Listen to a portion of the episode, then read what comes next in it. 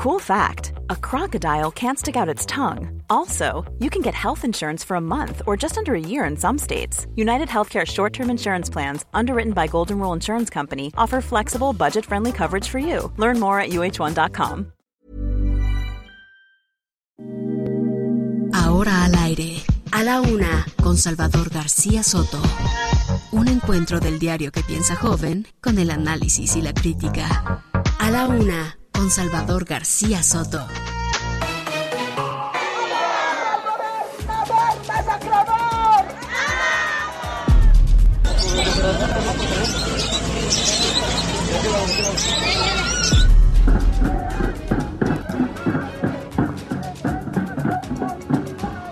Esos que están presos ahí son los hijos de perra de los imperialistas yanquis. Aquí está el video, se acaba de caer el tráiler. El puente en el tráiler, ahí se pueden apoyar. Invitación a los padres de familia, a los alumnos, a los maestros, que ya es tiempo de regresar. Ustedes lo vivieron ahorita en este evento, los jóvenes están más que puestos.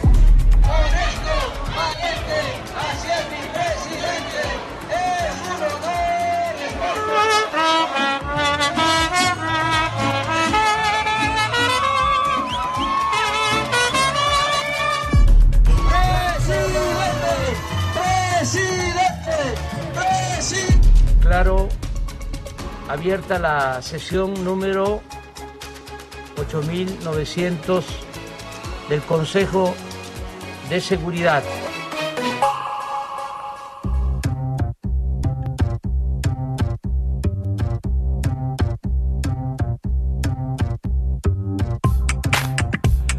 Una de la tarde con un minuto, una de la tarde con un minuto. Bienvenidas, bienvenidos a la una con Salvador García Soto en El Heraldo Radio a través de Heraldo Media Group en toda esta gran cadena que cubre de costa a costa y frontera a frontera. A nombre del periodista Salvador García Soto, titular de este espacio, le saluda José Luis Sánchez Macías y le voy a informar en este martes, martes 9 de noviembre, muchísima información. Oiga, hemos tenido, mire, llevamos dos días de la semana y vaya qué días que hemos vivido en estas últimas horas desde ayer y hoy se ha generado muchísima información, la cual por supuesto le vamos a compartir a través de este espacio que día a día transmitimos en todas las ciudades de este país, en esta cobertura nacional que tiene Heraldo Media Group y Heraldo Radio, eh, en todas las estaciones y las ciudades. Eh, por lo pronto tenemos información por compartir, vamos a tener todo lo que se ha generado en las últimas 24 horas después de que nos, dejamos de escuchar el día de ayer, el pasado lunes. Mientras tanto, saludo a las ciudades Bronzeville, en Bronzeville, eh, Ciudad de México, la ciudad de Carmen también, Coatzacoalcos, Veracruz, Colima,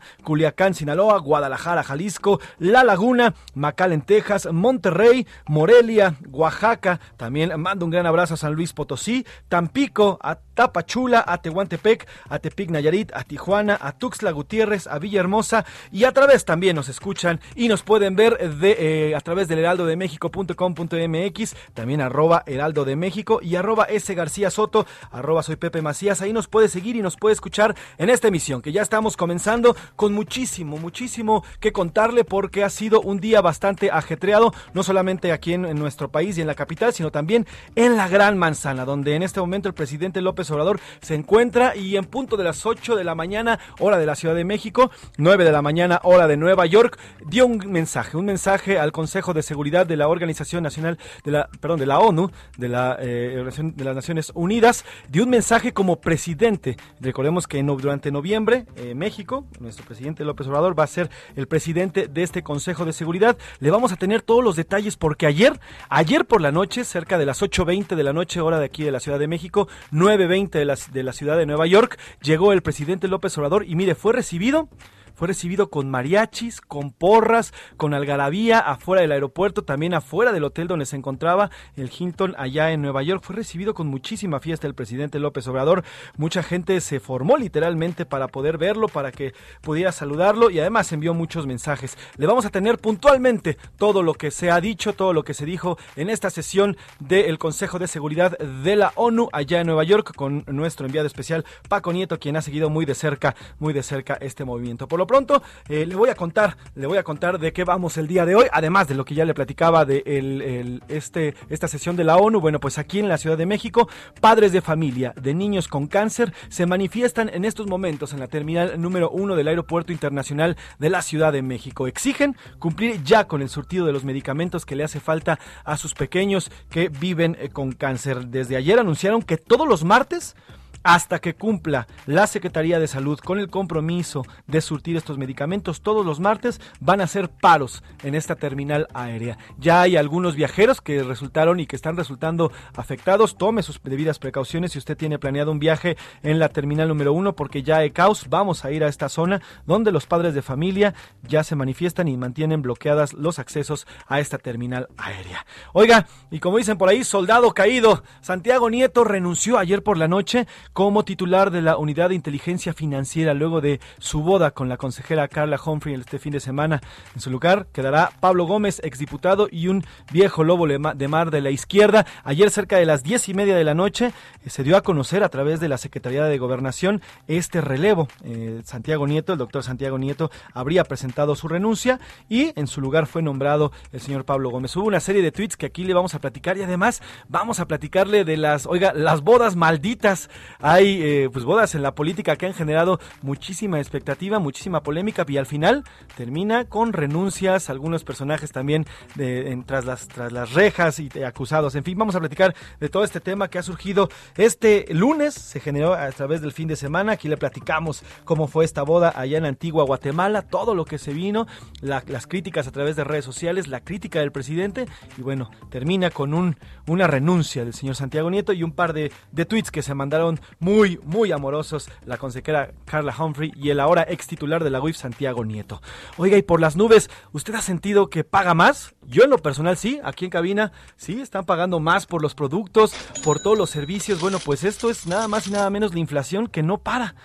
Durante octubre alcanzamos un, un índice de 6.24%. 6.24% es la inflación anual y mire, expertos y economistas están previendo que para el final de este año terminemos en 7 o por arriba del 7% de inflación. Esto sería más del el doble de lo que el Banco de México tiene pues como objetivo mantener que es del 3%. Así que 2021 podría ser un año histórico desde 2017, no se veían estas cifras de la inflación, 6.24% es como concluye el mes de octubre. Le contaré qué dicen los expertos y además cuáles son los productos que aumentaron su precio. Seguramente usted ya los detectó cuando va al mercado, cuando va al súper, cuando va a hacer sus compras, pero hay productos en específico. Uno de ellos, la energía eléctrica, así como lo escucha. Además, en la Cámara de Diputados ya se va a debatir el presupuesto para el próximo año. Eh, el día de hoy se eh, pasó en comisiones y se estila y se prevé que a las 4 de la tarde, al filo de las 4 de la tarde, este presupuesto sea discutido en pleno. Iremos hasta la Cámara de Diputados donde ya hay esta discusión. Y en los deportes, el señor Oscar Mota, fuertes críticas en la Liga MX a Ricardo el Tuca Ferretti por comentarios machistas y con tintes homofóbicos. El señor Tuca Ferretti volvió a hacer polémica. El entrenador se disculpó después, pero bueno, por lo pronto ya en redes sociales le están tundiendo y con toda la razón. ¿eh? Aquí le vamos a presentar las declaraciones del señor Tuca Ferretti. Además, los acereros de Pittsburgh ganan de su último, de último minuto y mantienen esperanzas de postemporada en la NFL. Ayer fue Monday Night y hubo grandes partidos. Eh, Oscar Mota nos va a tener todo, toda la jornada deportiva del día de ayer y todo lo que se vaya generando, además, además de lo dicho por el señor Tuca Ferretti. Como ve, tenemos muchísima información, más lo que se vaya generando, iremos a las calles de la Ciudad de México, iremos a las calles de las distintas ciudades de la República Mexicana, en todo esto que se vaya generando a través de este martes 9 de noviembre. Por lo pronto, vamos a la pregunta del día en este martes, porque como siempre le decimos, este programa está hecho por y para usted y sin usted no somos nada. Esta es la opinión de hoy. Y ya le decíamos, Santiago Nieto, titular de la, ex titular de la Unidad de Inteligencia Financiera, presentó su renuncia ayer por la noche al cargo, luego de que recibiera fuertes críticas en redes sociales y del mismo presidente por su, por su boda con la consejera electoral Carla Humphrey en Guatemala este fin de semana. En A la Una le preguntamos lo siguiente, ¿cree que Santiago Nieto sí debió renunciar al cargo? A, sí, en la 4T no hay lugar para los lujos. B, no, simplemente fue una boda y no tenía por qué renunciar. Y C, es solo una simulación. Es la pregunta que le hacemos el día de hoy. Y la segunda pregunta que le planteamos en A la Una con Salvador García Soto es, el presidente López Obrador presidió este martes el Consejo de la ONU en Nueva York. Esta es su segunda salida al extranjero en tres años de gobierno. Está prácticamente a 20 días de cumplir tres años al frente del gobierno de nuestro país y es su segunda salida. La primera, recordemos, fue para visitar al presidente Donald Trump. Imagínense, todavía era presidente Donald Trump en ese pues muy amoroso encuentro que tuvieron en el Jardín de las Rosas en la Casa Blanca y ahora es para presidir este Consejo de Seguridad allá en Nueva York en la ONU. Bueno, pues eh, ¿usted cree que está bien que el mandatario salga tampoco del país? ¿Ve bien que el presidente no salga de nuestro país? Ah, sí, debe ocuparse de las cosas de nuestro país y está bien que no salga. No, no lo veo bien porque la política exterior también es importante y debe ser atendida directamente por nuestro mandatario. Y C, me da igual. La verdad es que no me importa si sale o no sale del país. Ahí están las dos preguntas, 55 18 41 51 99. Es el teléfono WhatsApp que ponemos a su disposición para que nos envíe mensajes, nos mande voice notes que también las ponemos al aire, usted las ha escuchado y todas sus opiniones al respecto. Además, arroba S García Soto, ahí publicamos también las dos encuestas donde usted puede participar y comentar qué es lo que opina acerca de estos dos temas que sin duda son de polémica en estos momentos. Sin más que decir, vamos al resumen de noticias porque estamos aquí en A la Una con Salvador García Soto en el Heraldo Radio. Sin dosis. Directivos de los centros de salud de la Ciudad de México denunciaron la falta de vacunas contra el tétanos desde al menos hace tres años. Caída. Empresas de tecnología confirmaron que durante el tercer trimestre de este año, la venta de celulares cayó 14.2%. Por su propia mano. Vecinos de la alcaldía Venustiano Carranza detuvieron y golpearon hasta la muerte a un individuo que se metió a una casa a robar. Otra renuncia. Después de que su hermano Alejandro Go asistiera a la boda de Santiago Nieto, el también productor de espectáculos Enrique Go presentó su renuncia formal como director general de Derechos Culturales, Recreativos y Educativos de la alcaldía Cuauhtémoc. Al banquillo. La Cámara de Diputados de Chile admitió el martes un juicio político impulsado por la oposición contra el presidente Sebastián Piñera tras una maratónica sesión que se extendió por más de 20 horas. Una de la tarde con 11 minutos y vamos a la información. Los saludo con gusto en esta tarde de martes, martes 9 de noviembre. Muchas gracias a José Luis Sánchez por haber arrancado este espacio. José Luis, gracias. Gracias a ti, Salvador. Vamos a la información y a los temas importantes que tenemos en estos, en estos momentos para platicarle. El presidente López Obrador encabezó hoy la sesión del Consejo de Seguridad de la ONU. Se trata de un debate abierto de alto nivel, el cual fue titulado Mantenimiento de la Paz y de la Seguridad Internacionales, Exclusión, Desigualdad y Conflicto. En su calidad de presidente de este Consejo de Seguridad, México es la segunda vez, la tercera vez que preside este Consejo. La primera fue en 2009 y luego en 2010 ahora por tercera ocasión lo va a presidir, ha sido miembro por cinco ocasiones. Es la quinta vez que México es considerado miembro no permanente de este Consejo de Seguridad. Y en su calidad de presidente, le decía, el presidente llegó a la sede de la ONU el día de hoy a presidir esta reunión con todo y cubrebocas. Así comenzaba la sesión. Declaro abierta la sesión número 8900 del Consejo de Seguridad. En el orden del día provisional para esta sesión figura el siguiente punto. Mantenimiento de la paz y la seguridad internacionales, exclusión, desigualdad y conflictos. Queda aprobado el orden del día. Bueno, así hacía la declaratoria inaugural el presidente de México en su calidad de presidente del Consejo de Seguridad de la Organización de Naciones Unidas. Después de esta declaratoria dio un discurso, un discurso interesante, sí, mm, con mucha retórica, un poco grandilocuente por las propuestas que, hace, pero bueno, está siendo motivo de análisis en estos momentos en, en varias partes del mundo. Escuchaba yo hace un momento un análisis que están haciendo en CNN.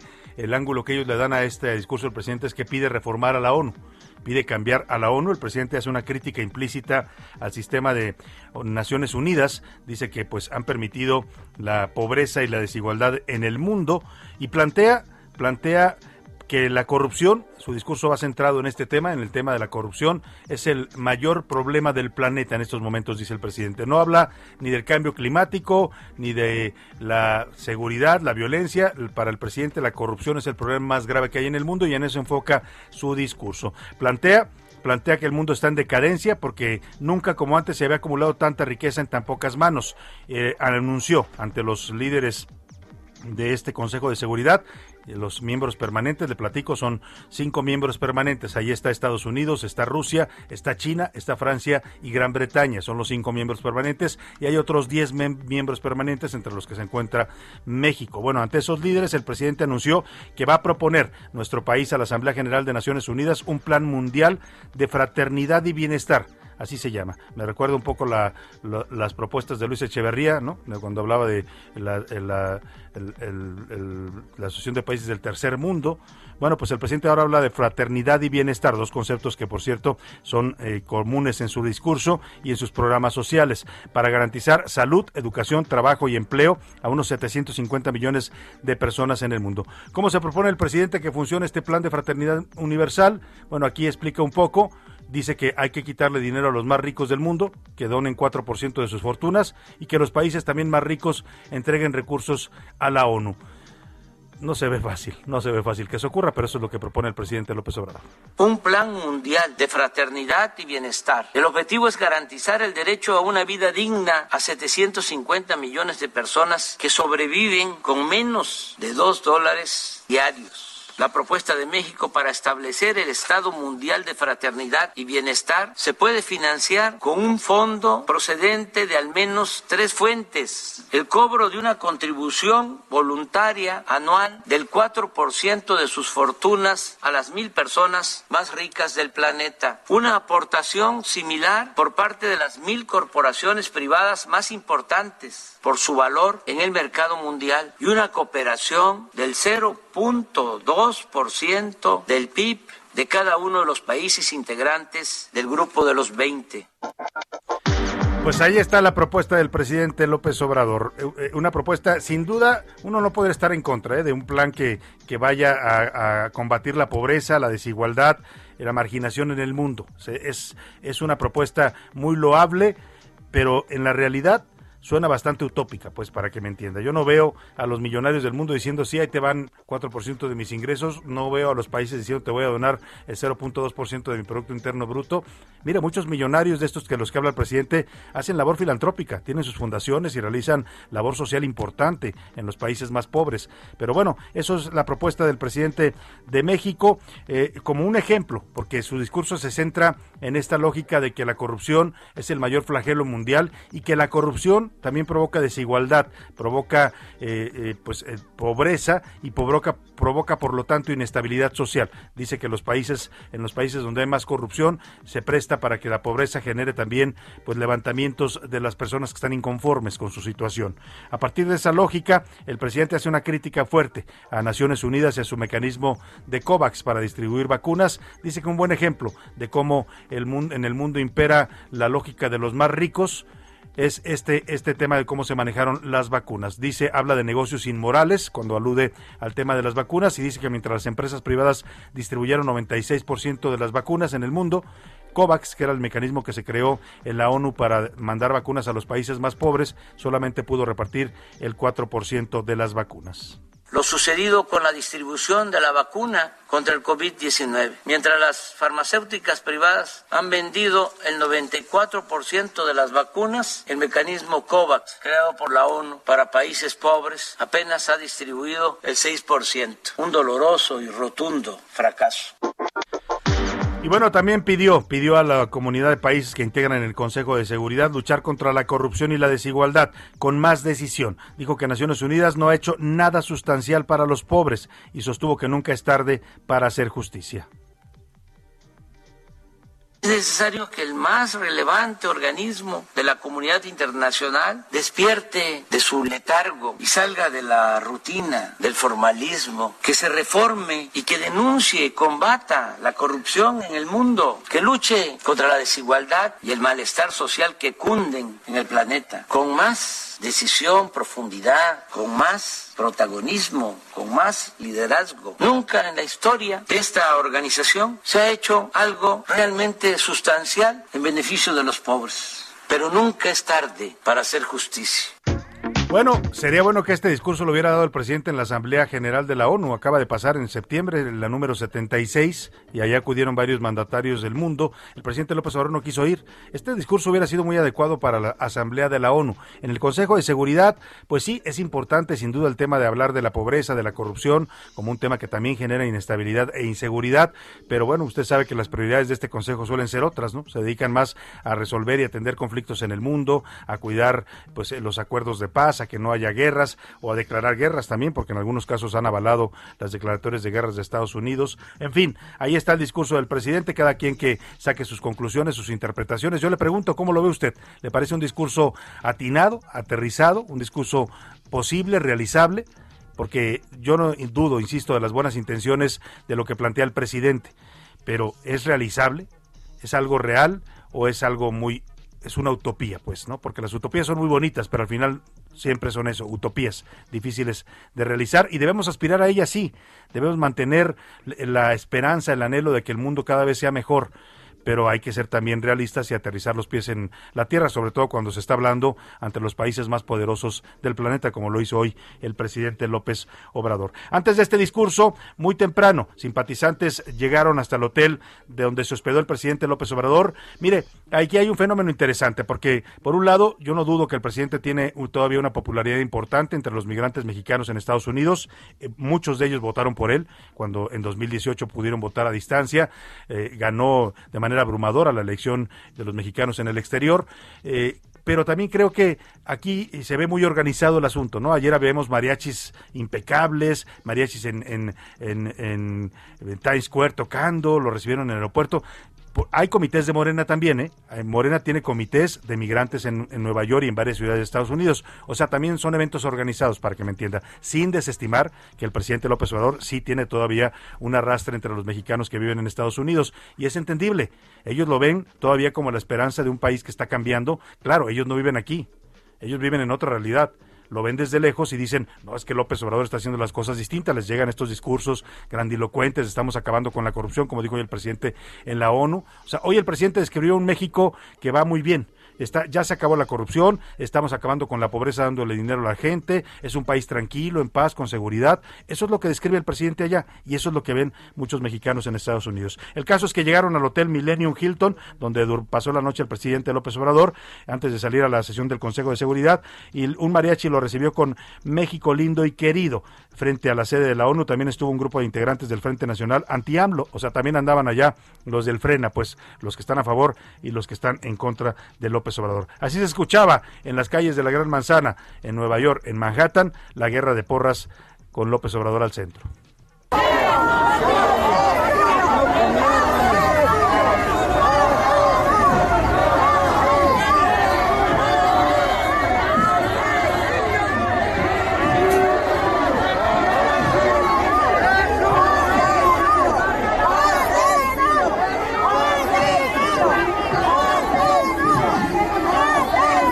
Bueno, ahí se escucharon los dos, los dos porras a favor del presidente y también los que fueron a gritarle eh, pues cosas en contra. Vamos contigo, Paco Nieto, que has estado siguiendo desde ayer por la noche. Estás en esta visita presidencial por la ciudad de Nueva York, el segundo viaje internacional del presidente López Obrador para un evento tan importante como el Consejo de Seguridad. Te saludo allá en la Gran Manzana, querido Paco. Muy buenas tardes.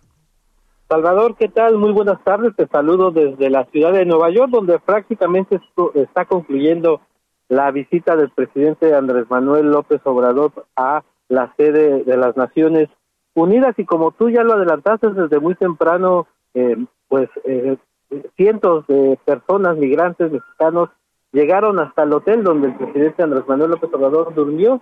Y bueno, era más, un poco más eh, el ruido que hacían los mexicanos a favor de Andrés Manuel López Obrador que los que, como tú ya adelantaste, estaban también los de Frena y bueno, pues antes de llegar a la ONU se vivió un pues un pequeño debate entre eh, eh, los que están a favor y en contra del presidente a esta visita. Escuchemos lo que sucedió en ese momento.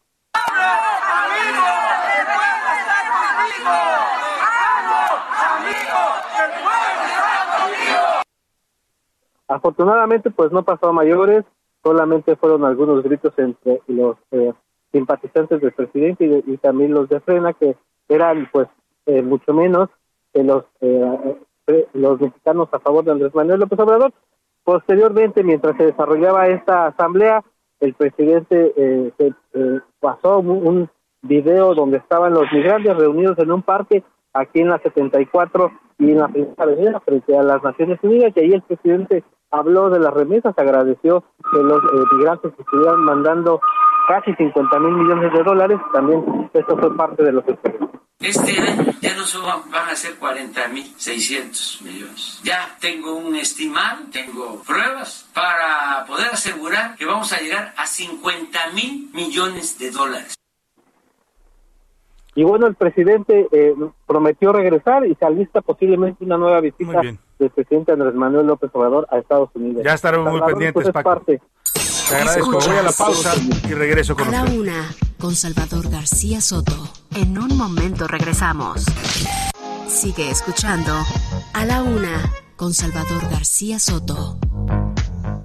Ahora, la rima de Valdés. O de Valdés, la rima.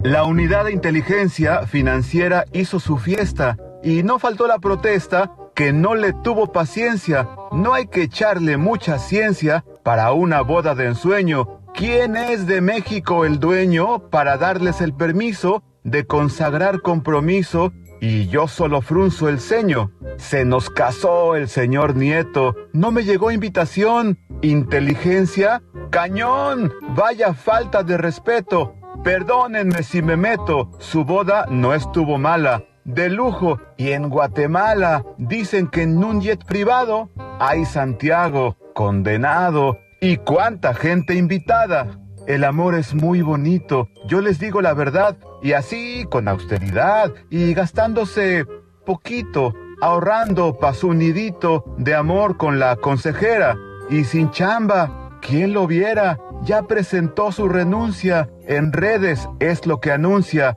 Chao listura financiera. Cuando me vine de mi tierra El Salvador, con intención de llegar a Estados Unidos, sabía que necesitaría más que valor, sabía que a lo mejor quedaba en el camino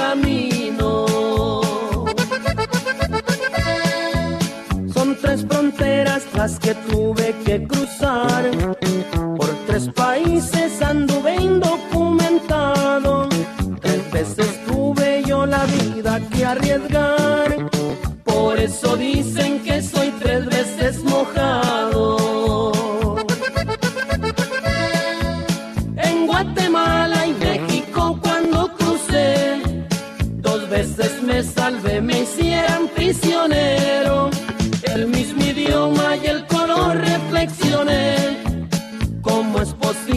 que me llamen extraño? Una de la tarde con 32 minutos, estamos escuchando eh, música para pues recordar y homenajear y reconocer a los migrantes. En, escuche usted a los Tigres del Norte, tres veces mojado, una canción de 1988 que habla de esta travesía que tienen que realizar no solo los mexicanos, los centroamericanos, salvadoreños, hondureños, guatemaltecos, nicaragüenses para poder llegar a los Estados Unidos. Es parte de esta migración que nos atraviesa y nos, y nos eh, identifica como país en México, y no solo como país expulsor de migrantes que somos, sino también como país de tránsito de migrantes.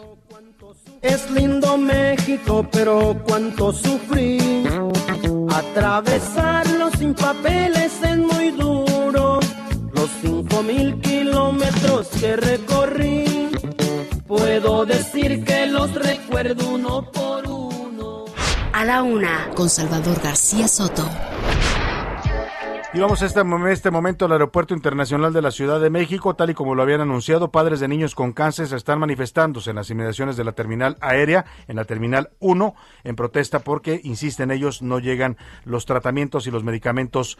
No ha cumplido el gobierno, pues, con su promesa de que habría ya disponibilidad de estos tratamientos para las quimioterapias de sus hijos. Gerardo Galicia, platícanos cómo va este, esta manifestación de los padres de niños con cáncer. Buena tarde bastante complicada la situación, Salvador, excelente tarde, y es que al no ver estos insumos, las eh, protestas se vuelven más drásticas. Han anunciado ya los papás de niños con cáncer que esta manifestación, esta movilización, se va a realizar todos los martes, justo en la terminal número uno del Aeropuerto Internacional de la Ciudad de México, hasta que esta situación de los medicamentos se normalicen. Hasta este momento no hay mayor acuerdo por parte de las autoridades eh, sí van a continuar eh, dialogando con los representantes del INSABI y es que nos comentan que a pesar de que han habido por lo menos 21 reuniones, no se ha logrado concretar o no se ha logrado eh, que los medicamentos para que los pequeñines continúen con sus quimioterapias eh, sea de manera regular. De hecho, muchos de los pequeñines incluso deben regresar a sus hogares eh, sin este tratamiento que, por supuesto, pone en riesgo su vida. Se cumplen eh, cuatro horas de este bloqueo en la terminal número uno y por supuesto tenemos un operativo paralelo. Personal del Aeropuerto Internacional de la Ciudad de México apoyados con elementos policíacos están utilizando incluso patrullas para tratar de auxiliar a los usuarios del Aeropuerto Internacional de la Ciudad de México. ¿Desde dónde, Gerardo, desde dónde no puede pasar ya la gente para llegar a tomar su vuelo? ¿Desde dónde está el bloqueo? Y, y vemos estas patrullas, como decía, estos camiones que están llevando a los viajeros para que puedan llegar a tiempo a su vuelo. Sí, el bloqueo se realiza justo frente a la puerta número uno del Aeropuerto Internacional de la Ciudad de México sobre la avenida eh, Carlos León y el cierre de la circulación lo tienen que realizar elementos policíacos desde la rampa que lleva del circuito interior hasta la terminal número uno. Esto, por supuesto, provoca muchísimos conflictos viales. Si nuestros amigos tienen vuelo programado, hay que acercarse a la aerolínea y, por supuesto, eh, salir con tiempo porque es bastante complicado llegar hasta este punto. Es una manifestación que va a durar por lo menos hasta las 3, 4 de la tarde, nos comentan los eh, manifestantes, los papás de niños con cáncer, y que se va a extender para todos los martes a partir de este día. Todos los martes pues hay que prepararnos para esto y mire, el gobierno les ha prometido una y otra vez que sí, que ya llegaron los medicamentos, que sí, que ya van en camino a los estados. La realidad es que, por lo menos la queja de los padres, de estos padres de niños con cáncer, es que no llegan los medicamentos suficientes para las quimioterapias de sus hijos. Vamos a estar muy pendientes, Gerardo, de este eh, bloqueo en el aeropuerto capitalino. Te agradezco mucho el reporte. Buena tarde. Con todo gusto, hasta luego ahí está esta situación, pues si usted tiene un vuelo o va a tener que ir al aeropuerto, tome sus previsiones porque está bastante afectada la circulación, no se puede llegar, de hecho hasta el, hasta el aeropuerto tiene usted que bajarse sobre el bulevar aeropuerto, sobre la avenida Carlos Díaz de León y desde ahí pues busca apoyo porque están hay patrullas, estoy viendo patrullas de la Policía Federal, de la Policía eh, eh, estatal que están así, haciendo esta labor, recogen a los viajeros ahí en el Boulevard Aeropuerto y los trasladan hasta la puerta, hasta las puertas de acceso a la terminal aérea. Ahí vamos a estar pendientes de este tema. Por lo pronto, vámonos a lo que pasó ayer. Oiga, esa boda, esa boda de Antigua Guatemala entre Santiago Nieto y Carla Humphrey ya se convirtió en otra de las bodas malditas, ¿eh? Y es que la 4T parece que hay fobia contra las bodas. Empezamos el gobierno, bueno, antes incluso de empezar el gobierno, la famosa boda de César Yáñez y su esposa, eh, eh, Dulce, se llama Dulce, ahora le doy el nombre completo, Dulce Silva, eh, que pues generó toda una sacudida en la 4T, ¿no? No solo la boda, porque fue una boda bastante elegante, con Los Ángeles Azules como grupo musical, sino la portada de la revista Hola. Dicen que fue lo que más le molestó al presidente. Él que tanto criticaba a Peña Nieto, a Calderón, a Fox por sus frivolidades de andar apareciendo en estas revistas, y luego sale ahí su, pues su hombre más cercano. En ese momento César Yáñez era el hombre más cercano a López Obrador, el hombre que durante años lo acompañó por los caminos de México, recorriendo el, país en una camionetita, en un, en un, auto, haciendo campaña, el que le pues eh, casi casi le ponía las pijamas para dormir, para que me entienda, ese tamaño era la cercanía que tenía César eh, Yáñez con el presidente López Obrador, lo acostaba, eh, se encargaba de que comiera, andaba pendiente de él, manejaba sus boletines de prensa, literalmente era su, su, su pues su vocero, pero también era su acompañante, su ujier, su, su hombre más cercano, para que me entienda. Bueno, pues esa boda le costó a César Yáñez que lo hicieran a un lado. Por ahí lo dejaron en un puesto en la presidencia, eh, ahora le digo el puesto que tiene César Yáñez, pero es un puesto más simbólico porque no tiene ya pues comunicación con el presidente. Y luego vino otra boda, esa fue de priistas, ¿no? la boda de Juan Collado y de su hija, que le hizo una gran boda, también trajo a Julio Iglesias, invitó a Peña Nieto, a los ministros de la Corte, a todos sus amigos del PRI, y tómala, que lo agarran después de esa boda. César Yáñez es coordinador general de política y gobierno en la presidencia, un cargo, pues sí importante, pero que no tiene mayor... Eh, eh, pues eh, influencia en estos momentos en las políticas de gobierno. Pero bueno, le decía de Juan Collado, también aquella boda termina en un caos, ¿no? Con la, detención del padre y muchos de los que estuvieron en esa boda luego acaban investigados o detenidos. Se cayó el ministro Medina Mora, investigado por la UIF. Bueno, le platico todo esto porque pues ahora la boda de Santiago Nieto y de Carla Humphrey se convierte también en eso. El incidente que pasó con este avión particular en el que llega un grupo de empresarios e invitan a Paola Félix a viajar con ellos, los dólares que les encuentran, todo eso que sucedió termina ayer en la molestia del presidente. Escuchamos como el presidente decía que pues estas bodas eran eh, excesos, que eran escandaloso lo que había pasado y por la noche, tómala, en plena luna de miel anuncian que Santiago Nieto ya no es más el director de la UIF. Uno de los hombres más cercanos al presidente, uno de los de mayor confianza, fue destituido. Oficialmente es una renuncia. El propio Santiago Nieto dice yo renuncié para no hacer daño al proyecto por lealtad del presidente, pero en estos casos eh, la política se entiende bastante clara, ¿no?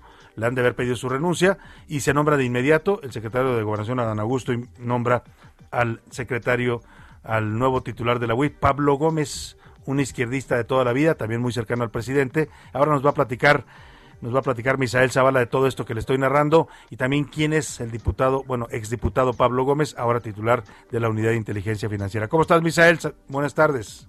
¿Qué tal Salvador? Buena tarde, buena tarde al auditorio. Efectivamente, pues ayer Santiago Nieto Castillo presentó su renuncia como titular de la Unidad de Inteligencia Financiera, quien sostentó en este cargo desde el primero de diciembre de 2018 a la llegada del gobierno del presidente Andrés Manuel López Obrador. A través de un comunicado emitido por la vocería del gobierno de la República Salvador, se informó que la dimisión fue presentada de manera directa al presidente Andrés Manuel López Obrador. En ese sentido, Santiago Nieto Castillo publicó en sus redes sociales que antes de que pudiera afectarse al proyecto del gobierno federal por algunas críticas derivadas de actos de terceros relacionados con un evento personal y transparente, se refiere a su boda, prefiere presentar su renuncia como titular de la Unidad de Inteligencia Financiera. Incluso Santiago Nieto Castillo dijo que su lealtad es con el presidente Andrés Manuel López Obrador. En tanto, también ayer el secretario de Gobernación, Adán Augusto López Hernández, eh, pues dio posesión a Pablo Gómez Álvarez como nuevo titular de la Unidad de Inteligencia Financiera en sustitución de Santiago Nieto,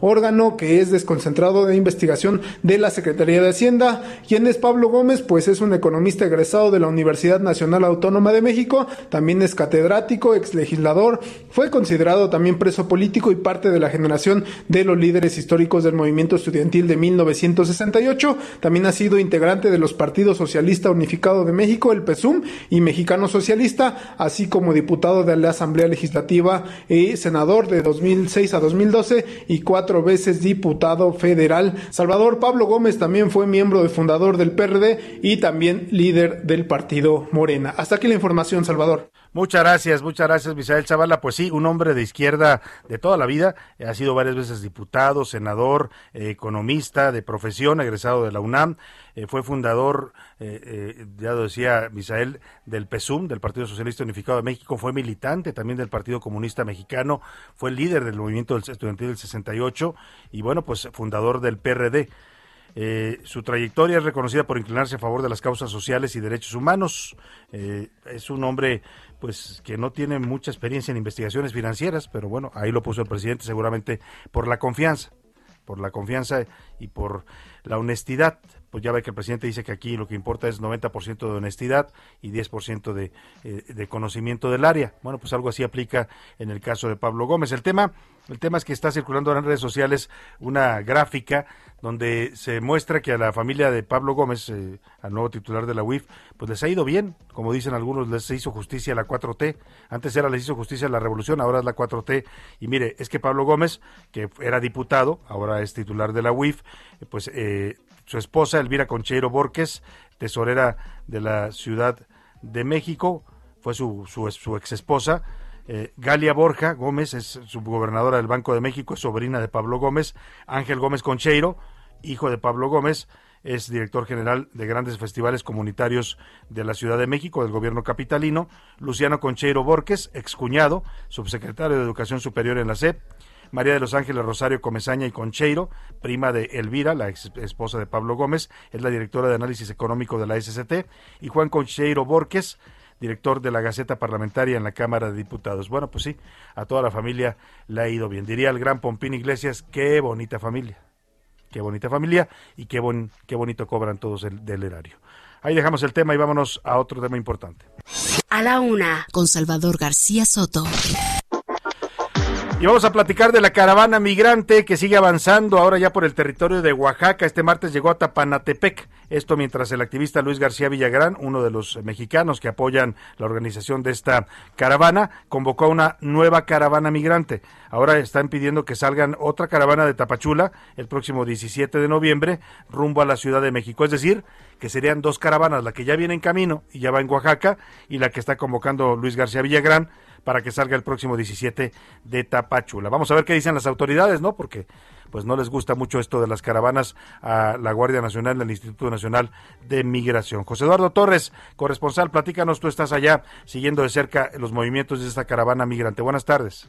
Salvador, buenas tardes, te saludo con gusto. La caravana migrante sigue avanzando por el sur de México. Este día han llegado a Tapanatepet luego de abandonar Chiapas durante el fin de semana, donde el Instituto Nacional de Migración y la Guardia Nacional realizaron una redada para detener a más de 100 migrantes integrantes de esta caravana que se adelantaron en el trayecto del grupo principal y fueron detenidos y regresados a Tapachula. Este día, el mayor pronunciamiento y el más importante por parte de los dirigentes de esta caravana, Irineo Mujica y Luis Villagrán, es que van a formar nuevos contingentes, nuevas caravanas que saldrán tanto de Coatzacoalcos, Veracruz, como de Tapachula, el punto inicial de esta caravana mayor a la que estamos siguiendo hasta ahora. Escuchemos a Luis García Villagrán en torno a estas declaraciones. El día 17 de noviembre convocamos a todos los compañeros migrantes para salir caminando nuevamente de Tapachula, Tapachula convertida en una gran cárcel migratoria y ya vimos que es la única manera. El reporte desde el punto de la caravana migrante aquí en Oaxaca, Salvador. Bueno, pues ahí está la caravana migrante, ya viene en camino por Oaxaca y quieren, quieren más caravanas, están convocando a más caravanas. Oiga, rápidamente le comento, la inflación, ay, la inflación cómo nos pega, sigue subiendo. El índice nacional de precios al consumidor aumentó 0.84% respecto al mes anterior, al mes de octubre. Es la tasa más alta que tenemos en este lapso desde 1998, pero lo que viene fuerte y lo que se anuncia hoy, que puede llegar incluso por arriba del 7% a finales de año, es la inflación anual. Verónica Reynolds nos explica este tema de la inflación que no entendemos muchos, pero que sabemos cómo duele en el bolsillo. Hola Salvador, buenas tardes. Pues hoy el INEGI dio a conocer que la inflación general anual de octubre se ubicó en 6.24%, su nivel más alto desde diciembre de 2017 y por arriba del 6.15% esperado por los analistas del sector privado. Ello luego de que el índice nacional de precios al consumidor tan solo de octubre registrara un alza de 0.84% respecto a septiembre pasado. De acuerdo con el INEGI, destacan los incrementos en los precios de electricidad de 18.80%, casi tres veces más que la tasa de inflación reportada hoy, del gas doméstico LP con un alza de 8.20% y del transporte aéreo de 10.27%. De acuerdo con la encuesta analistas del sector privado que realiza Citibanamex, estos esperaban que al cierre del 2021 la inflación se ubicara en 6.70%. Sin embargo, ante el dato de hoy, ya algunos están volviendo a modificar sus estimaciones al alza, como Grupo Financiero Base, que ahora estima una inflación de 7.15%, o Index, que la lleva de 6.57 a 6.70%. Este es mi reporte, Salvador. Buenas tardes. Muchas gracias, Verónica Reynolds. Pues así anda la inflación y no se ve un buen panorama para finales de año. Se ve que vamos a estar con una inflación que va a ser casi del doble de lo que había pronosticado el Banco de México y lo que había proyectado la Cámara de Diputados para este año. Bueno, pues así las cosas. Vámonos a otros temas importantes.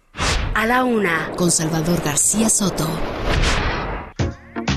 Y ya le informaba de este mensaje que dio hoy el presidente López Obrador ante el Consejo de Seguridad de la ONU en su calidad de presidente. México inicia la presidencia de este Consejo por los próximos dos años.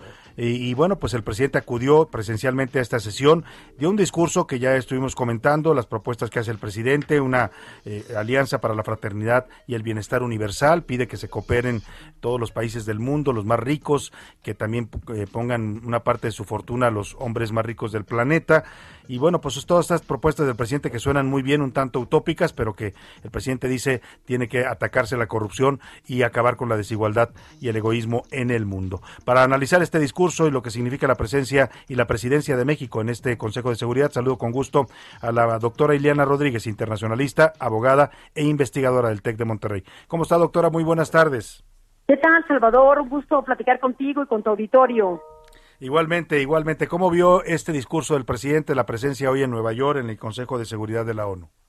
Bueno, pues primero señalar lo importante que es que México ocupe el, un lugar en el Consejo de Seguridad por estos dos años, como indica la Carta de Naciones Unidas, y en particular su dirigencia en este mes que le corresponde al embajador Juan Ramón de la Fuente encabezar la misión de México ante la ONU.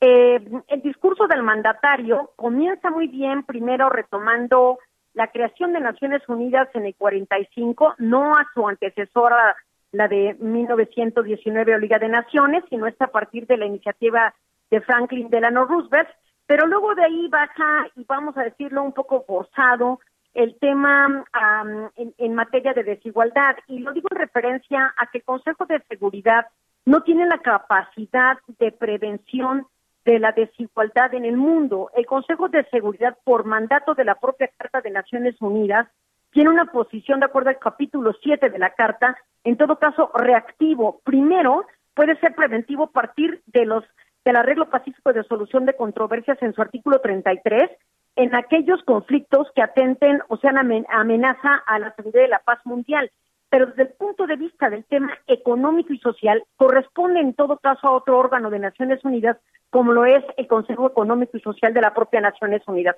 Y en todo caso a la Asamblea General, con los 193 Estados reunidos, el voto de un plan como el que el mandatario dibujó en esta ocasión. Es decir, todo esto es una buena iniciativa, pero me parece que no fue en el órgano correcto. Y tan es así que cuando vimos el desfile de los 15 miembros de Naciones Unidas en el Consejo de Seguridad y sus representantes, escuchamos eco relevante, por ejemplo, en la República Federal Rusa, uno de los cinco miembros permanentes, eh, y por supuesto también en China, eh, que también hablaron del tema de la desigualdad y la corrupción y lo importante que era. Entonces ahí encontramos un apoyo sólido y lo cual es fundamental. Pero, por ejemplo, el mandatario acusó a las ONGs, aunque alertó de que no era una aseveración generalizada, de que cualquier fondo que se le dé a, a, a un Estado debe ser sin intermediación de las ONGs. Y, por ejemplo, ahí el Reino Unido sí dijo que eran importantes las ONGs. Entonces, Vemos cómo hay voces discordantes al interior del Consejo de Seguridad, incluso en este tipo de intervenciones. Pero celebrar de suyo que tuvimos la máxima palestra en el orden internacional, por lo menos en este día.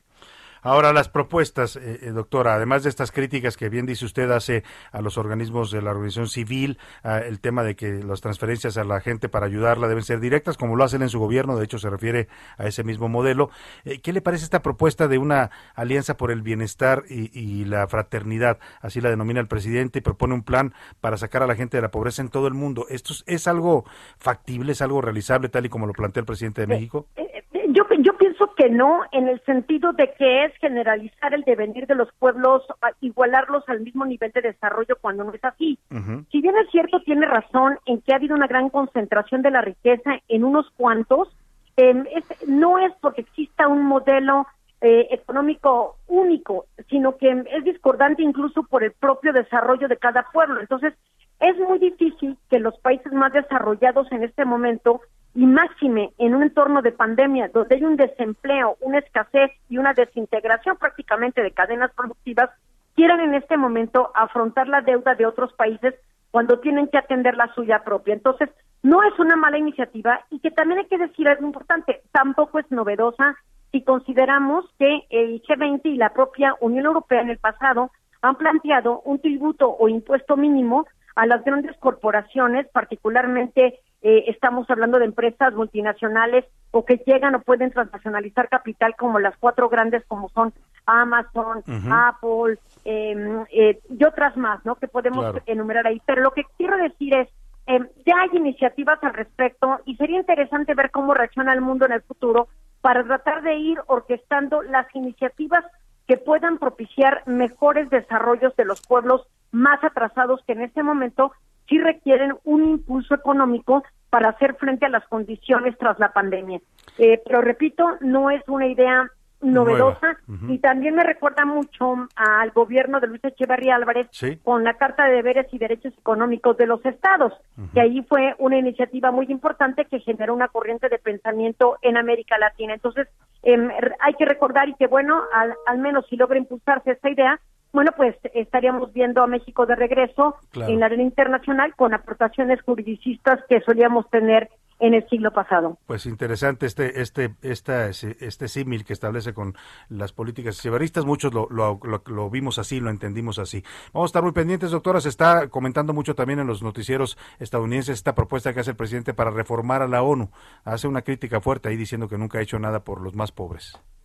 Sí, es interesante porque el embajador Ramón de la Fuente lleva tres, tres prácticamente ejes insignes de, su mandato en este periodo de, del Consejo de Seguridad que tiene que ver con el tráfico de armas, que tiene que ver con el arreglo pacífico de solución de controversias y con el diálogo entre órganos de la propia Naciones Unidas.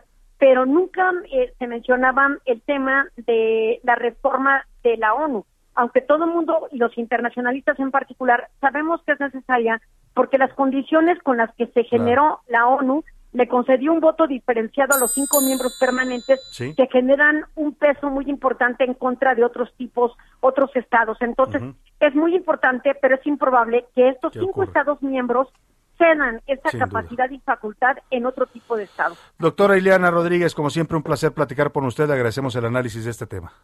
Hasta pronto, buenas Hasta pronto, muy buena tarde. Me voy a la pausa y vuelvo a la segunda hora de la ONU con usted. Con Salvador García Soto. En un momento regresamos. Ya estamos de vuelta con A la Una, con Salvador García Soto. Apenas nos pusimos en dos pies, comenzamos a migrar por la sabana, siguiendo la manada de bisontes, más allá del horizonte a nuevas tierras lejanas. Los niños a la espalda y expectantes, los ojos en alerta, todo oídos, olfateando aquel desconcertante paisaje nuevo, desconocido. Somos una especie en viaje. No tenemos pertenencias, sino equipaje. Vamos con el polen en el viento. Estamos vivos porque estamos en movimiento. Dos de la tarde en el centro de la República. Los saludamos con gusto. Estamos comenzando a esta hora del mediodía la segunda hora de A la Una. Vamos todavía por una segunda parte, una hora más de información, de análisis, de crítica, de entrevistas, de historias que le vamos a contar todavía de este día. Muchos temas importantes todavía que tenemos en el tintero. Pero antes quiero platicarle esta canción que estamos escuchando maravillosa del cantautor uruguayo Jorge Drexler. Movimiento se llama. Y habla precisamente de esto, de lo que somos los seres humanos. Una especie migrante, una especie migrante por naturaleza. No estamos nunca quietos, vamos de un lado a otro, lo hacemos desde que éramos eh, tribus nómadas, lo seguimos haciendo hoy que tenemos ciudades y que tenemos sociedades construidas, seguimos siendo una especie en movimiento. Si quieres que algo que algo se mueva, dice Jorge Drexler, déjalo fijo y entonces se va a mover. Escuche usted parte de esta canción de 2017 en esta semana de homenaje y reconocimiento a los migrantes. Nunca estamos quietos, somos trashumantes, somos padres, hijos, nietos y bisnietos de inmigrantes. Es más mío lo que sueño que lo que toco. Yo no soy de aquí, pero tú tampoco. Yo no soy de aquí, pero tú tampoco de ningún lado del todo y de todos lados un poco. Ahí está esta canción. Yo no soy de aquí, pero tú tampoco. Nadie somos al final de donde somos. Somos producto de muchas migraciones y de muchas historias que se han ido entrecruzando. La migración es un fenómeno natural del ser humano y así hay que entenderla, así hay que respetarla y así hay que apoyarla también. Pero bueno, vamos a hablar de otros temas, los que le tengo preparados para esta segunda parte. Esta es la tercera. Murió un joven de 17 años que estaba, una joven, perdóneme, que estaba hospitalizada después de las explosiones en una toma clandestina de gas en San Pablo, Xochimehuacán, en Puebla. Ya van tres muertos con esta jovencita, 17 años. Falleció el día de hoy, lamentablemente, estaba en condiciones de gravedad. Un tráiler, oiga, los tráilers, qué problemas tenemos con los tráilers. Apenas el domingo, el fin de semana le platicaba esta tragedia carretera ahí en Puebla, en la México Puebla, en el Estado de México que se llevó a 19 personas muertas, un tráiler que se queda sin frenos, y ayer en la carretera México-Texcoco, un tráiler que se lleva un puente y aplasta varios carros. De milagro no hubo heridos ni muertos, pero fue un hecho de verdad que habla de este descontrol que tenemos sobre el transporte de carga en este país. Vamos a platicar también de Nuevo León. El programa de vacunación transfronterizo va a incluir a menores de 5 a 11 años, o sea, allá en Nuevo León ya van a vacunar a los niños, no les importa lo que diga López Gatel. Fíjese usted la paradoja, mientras Nuevo León dice yo voy a vacunar a mis niños, aprovechando este programa de vacunación transfronterizo, es decir, vacunas que vienen de Estados Unidos. El señor López Gatel y la Secretaría de Salud ayer eh, impugnaron el fallo de un juez, el amparo que otorgó un juez para que se vacune a los niños mexicanos. Lo impugnaron legalmente. No quieren vacunar a los niños, pues, aquí en este gobierno. Y vamos a platicar también con los padres, precisamente los niños con cáncer, que en este momento siguen bloqueando la Terminal 1 del Aeropuerto Internacional de la Ciudad de México. Está afectada la circulación. Si usted va a tomar un vuelo o va a recoger a alguien en el aeropuerto, pues tome sus previsiones, porque no hay manera de llegar directamente a la terminal. Tiene usted que bajarse en el Boulevard Aeropuerto y desde ahí caminar o utilizar uno de estos transportes de emergencia que se están poniendo para que la gente llegue a la terminal. Vamos a estar hablando de este tema y bueno, le platicaremos de las bodas malditas de la política. Ay, ya no se casen los tiempos de la 4T, casarse es de mal augurio. Nos va a contar José Luis Sánchez de varias bodas que han acabado en tragedia, en despidos. Bueno, al pobre Santiago Nieto en su luna de miel le anuncian que se quedó sin chamba. Oiga, eso es crueldad. Mi amor, te tengo una sorpresa. Oiga, eso es crueldad, ¿no? se, pudieron, se pudo haber esperado el presidente pues, a que regresara de su luna de miel, contento. Pero bueno, vamos a platicar de las bodas malditas de la política mexicana. Y vámonos rápidamente con José Luis Sánchez y Priscila Reyes. Ya los escuchó usted, andan por aquí. Bienvenidos ambos, Priscila. Hola, Salvador, Jay, queridos escuchas, un fuerte abrazo. Priscila Reyes, Salvador, ¿cómo están? Bonito martes, martes 9 de Martes 9, no, es de mala suerte. Dicen que ni te cases ni te embarques, pero ¿sabes quién ya se casó? Malala. Malala, Malala, se casó. Malala, se casó. él tiene, él tiene 24, eh, él tiene, ella Malala tiene. Yousafzai. Yousafzai. Yousafzai. Se casó, eh, tuvo una ceremonia Nike, yo ya estoy dando la nota, pero bueno, se acaba de casar, está preciosa, está contenta. Eh, se casó con Acer, que es su pareja, Ah. y bueno, están, pero felices. Esperemos que Malala tenga mejor suerte en su boda que Santiago Nieto y Carla Humphrey. ¿no? Así que no le vayan a dar una No mala noticia. una Afortunadamente ellos no están en la 4T, entonces no creo que haya problema. Bueno, decían por ahí que al presidente López Obrador no le gustan las bodas, nada más los bautizos, ¿no? Ya ves que fue padrino de un hijo de un empresario, Miguel Rincón. Bueno, vámonos rápidamente a los a las preguntas que formulamos el día de hoy. Dos preguntas importantes, José Luis Sánchez. La primera sobre esta boda, Salvador, si creen que el señor Santiago Nieto debió renunciar a su cargo luego de o, que- lo- o es justo que lo corrieran, porque Es ya, ya está bien, renunció, pero esas renuncias en la política ya sabemos qué significa. ¿no? Así es. Y sobre el tema del presidente López Obrador, que presidió este, este martes el, el Consejo General de, la, de Seguridad de la ONU, eh, bueno, pues la segunda vez, va a cumplir prácticamente en 20 días, tres años en el gobierno. Es la segunda vez que sale, aquí dimos cuenta de... Es el segundo de- viaje internacional segundo del viaje. presidente en tres años. ¿Qué piensa la gente de esto? ¿Está bien que el presidente no salga, que esté aquí en México más haciendo giras adentro, que es necesario que salga, o le da igual este tema? ¿Qué, no- qué nos dice nuestro público, el auditorio Priscila Reyes? Buen martes, equipo, equipo Chava. Eso. Este, Venga, el equipo venga, Chava. el equipo Chava. Vamos a competir en un hexatlón o algo así. Equipo Chava. Equipo Chava. Saludos desde Texcoco, soy Israel. A ver, Andrés Manuel López Obrador debe salir y ocuparse de los problemas internacionales. Es uno de los trabajos fundamentales de cualquier mandatario y más en un contexto donde la política interna influye, se influye la- de la Es global. nuestro representante ante el mundo, pues el presidente es el jefe de Estado del Estado mexicano y nos representa ante el mundo, pero pues en muchos casos manda sus propios representantes, ¿no? A Marcelo Ebrard que anda por todos los foros, ¿no? Alberto- Sacándose fotos, por Sacándose cierto. selfies con También. los presidentes. Está haciendo ya su álbum. Alberto de Colima dice, la boda es solo un pretexto para la salida de Santiago Nieto. El relevo, Pablo Gómez, es una evidencia de la radicalización de la 4T con miras a 2024. Pues eh, yo coincido un poco, sí coincido con usted, porque Pablo Gómez es duro, o sea, es un izquierdista duro, ¿no? Y sí, ese con buen economista, presidió la Comisión de, de Hacienda de, de la Cámara de Diputados, participó en varios presupuestos hasta la legislatura pasada que fue legislador, pero sí es de línea dura, es un político de, de izquierda a izquierda. Nuestra queridísima Rosario Fernández de Lara, que ya no le voy a decir señora Salvador, porque yo no sé si Rosario tiene, o sea, está más joven y yo le estoy haciendo ya una señora más No le vamos mayor. a preguntar su edad. No a- le voy a a- preguntar, yo solo le voy a a decir Rosario. Rosario Fernández de Lara, queridísima y hermosa Rosario Fernández de Lara, nos escribe, Nos la imaginamos muy jovencita. Sí. Rosario. súper jovencita, Seguro igual sí, y yo te estoy aseñorando, Casi no sé. hasta para decirle Chayo, pero no. No, no, no, llegamos tan a ese nivel. Nos dice, no tenía por qué haber renunciado, o acaso utilizó dinero del erario público para costear la boda. Él, él- eh, por eso digo que, la- que esta renuncia huele más a que le sugirieron que renunciara, ¿no? Porque él no tenía ningún delito, no cometió ningún delito. O sea, hizo su boda a la cual tenía derecho, ¿no? 400 personas, ¿no? 300. 300. Eh, sí exageraron, ¿eh? Algunas notas Grande, de reforma eran incluso grande. mentirosas porque decía que mil personas, que se habían servido Ay. comida muy extravagante. Pues era comida guatemalteca. O sea, sí fue una boda elegante, hay que decirlo, pero tampoco fue que fuera... La mayoría de las personas, Salvador, ahorra para su boda y, Y tiras la casa por la ventana. como quieras. Si tienes pa- para pagar, pues cásate como quieras y donde sí. quieras. Lamentablemente en este gobierno los criterios son otros. Y eso me parece que el único error que cometió Santiago Nieto es no tomar en cuenta que efectivamente el, al presidente no le gustan los excesos, ¿no? Ya lo, ya lo había hecho, mira, si se fregó a César Yáñez, que era, yo les describí ya Mm. que, de qué tamaño era César Yáñez para el presidente, bueno, Pues pues, Santiago Nieto. Ahora, lo de César Yáñez sí fue estrafalario, porque apareció en la revista Hola, sí, Sí, hubo sí, sí, una- sí. un Acá, pues, eh, acá seguramente fueron los invitados, ¿eh? Yo creo que no le gustaron los varios invitados. Ese fue, ese fue, dicen que se fue uno de los temas.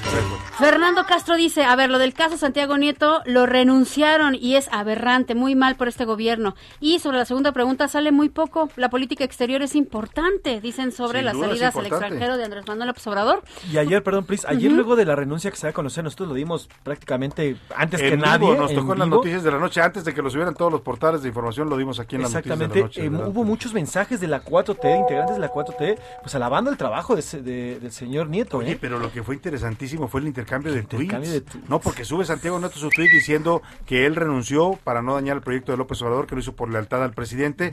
Le contesta Carla Humphrey, mi amor, yo te amo. Ah, porque dice, mi lealtad para el presidente, sí, pero mi amor es para Carla Humphrey. Y Carla Humphrey le contesta, yo también te amo, eres el amor de mi vida, eres lo mejor que me ha pasado. Y luego se mete a los tweets, eh, que nunca falta el cizañoso, ¿no? Félix Salgado. Entonces dice Félix Salgado, la que me tumbó, ahora se llevó entre las patas a este. Vivan los novios y que se fue un apóstol y llega otro apóstol. Se refería a que Carla Humphrey votó en contra de su candidatura Sí. en el INE, como consejera del INE, y su voto fue decisivo para que le quitaran la candidatura. O sea, Félix Salgado estaba celebrando la desgracia de los novios. Dice feliz luna de miel y que vive el amor, les diste, les dice el Qué senador. pesaditos se llevan en la Sí, 4T, ¿eh? ¿no? Muchas venganzas y pasiones. Venganza, sobre todo, es un Sí, ánimo es de venganza, ¿eh? Se está cobrando revancha. Exacto. Respecto a la participación en la ONU, ponen candil de la ONU, oscuridad de su gabinete. Bueno, ahí está, buena- Por acá bueno, ponen el discurso del presidente en la ONU es una utopía. En su voz, su voz es falsa. Lo pone por acá Joaquín Oiga, y Sánchez además, Ayala. no sé si usted se fijó, o si se fijaron Priscila y José Luis, habló muy qué rapidito habla el Sí. presidente en los foros. Una, una fluidez que ya la quisiéramos Sí, escuchar aquí en las mañaneras, ¿no? los te- tempraneros. Lo que pasa es que cuesta Ahí no hay- trabajo es después de que- despertarte ¿Cómo se tan llamaba? temprano. Déjeme les digo. Me levanto a las 3 para Vamos estas a- mañaneras. ¿Cómo y se- este- Voy a decirles algo muy importante.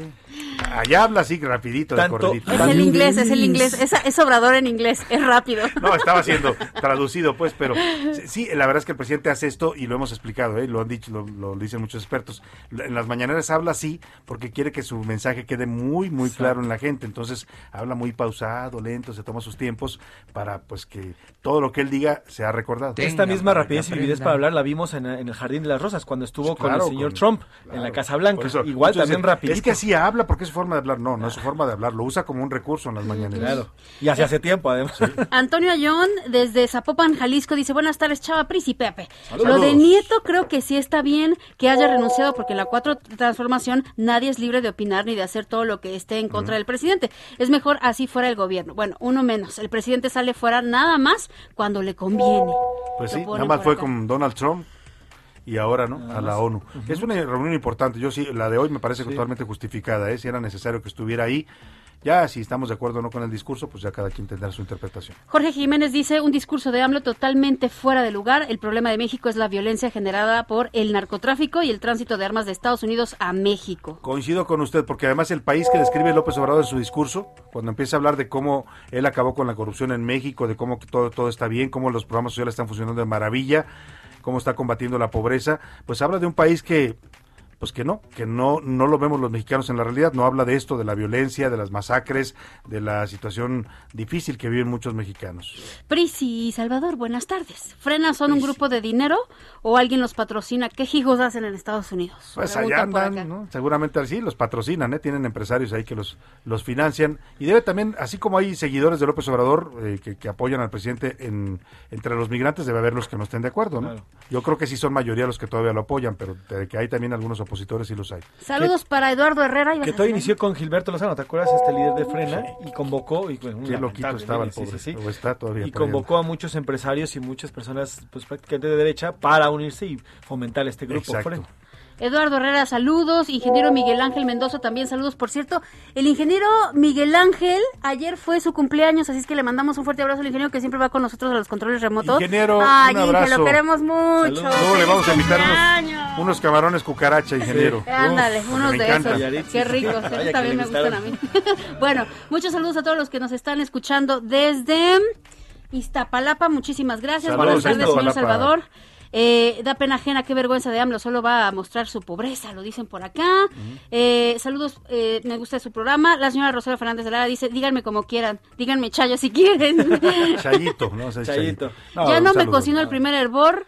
Acabo de cumplir 62 años en octubre. ¡Felicidades! Pero ya sabes, doña Rosario, que la edad es, es mental, ¿no? Es un estado mental. Yo la verdad que nunca me he sentido de mi edad, ¿eh? Siempre yo me tampoco, siento más sí, yo tampoco. Tampoco soy chaborruco, bueno, ya soy un poco chaborruco a veces. Pero bueno, ahí está. Vámonos con la comunidad tuitera, José Luis Sánchez. Arroba ese García Soto, el 44.2% dice que no debió de haber renunciado, que solamente era una boda y no habría razón por la cual renunciara el señor Santiago Nieto, mientras el 43.6 dice es solo una simulación lo que hace la 4T con este tipo de cosas. En cuanto al tema de la, eh, la, salida del la salida del presidente, dice el 21.8 sí, debe atender a nuestro país, está bien que no salga, 39.4 dice no, al presidente al parecer no le importa la política exterior y el 38.5 dice me da igual si sale o no sale, si se queda o sale me da igual. No le, no le importa mucho. Oye, yo me estoy acordando de un cumpleaños de ayer, pero espérate porque el de hoy... ¿Quién es? ¿Quién cumpleaños? Acuérdate nada más del inigualable Maestro Canales. Enrique Canales, cumpleaños. Le mandamos un, un, abrazo al maestro Enrique Canales. Eh, fue parte de los curuleros de San Lázaro, vuelve a ser parte ahora porque canta las canciones de los lunes con Pepe Navarro, pero durante muchos años estuvo estuvo junto a Pepe también en la chuleta. Fundador con Pepe, sí, exacto, los, curuleros y antes con Lalo Tornel, con los tepichines, también era parte de los tepichines. Así que le mandamos un abrazo hasta Querétaro, donde vive el maestro, Enrique Canales. ¿Y ¿Vamos a cotorreo? Vamos rápidamente al cotorreo informativo de este martes. Ya llegó la hora. ¿La hora de qué? La hora del cotorreo informativo. Llegó el momento de cotorrear la noticia, como decía el gran Chucho Salinas, Héctor Lechuga y Chucho Salinas, ¿te acuerdas? Cotorreando la noticia se llamaba su programa. ¿Qué nos tienes, José Luis Sánchez? Salvador gracias a Priscila Reyes. Oigan, yo les tengo un premio, un premio que le dieron a nuestro país, pero pues este premio es de esos que duele. No de los que se aplauden, no de los que... Un premio que de verdad ganamos, da pena. Primero quiero que escuchemos esto.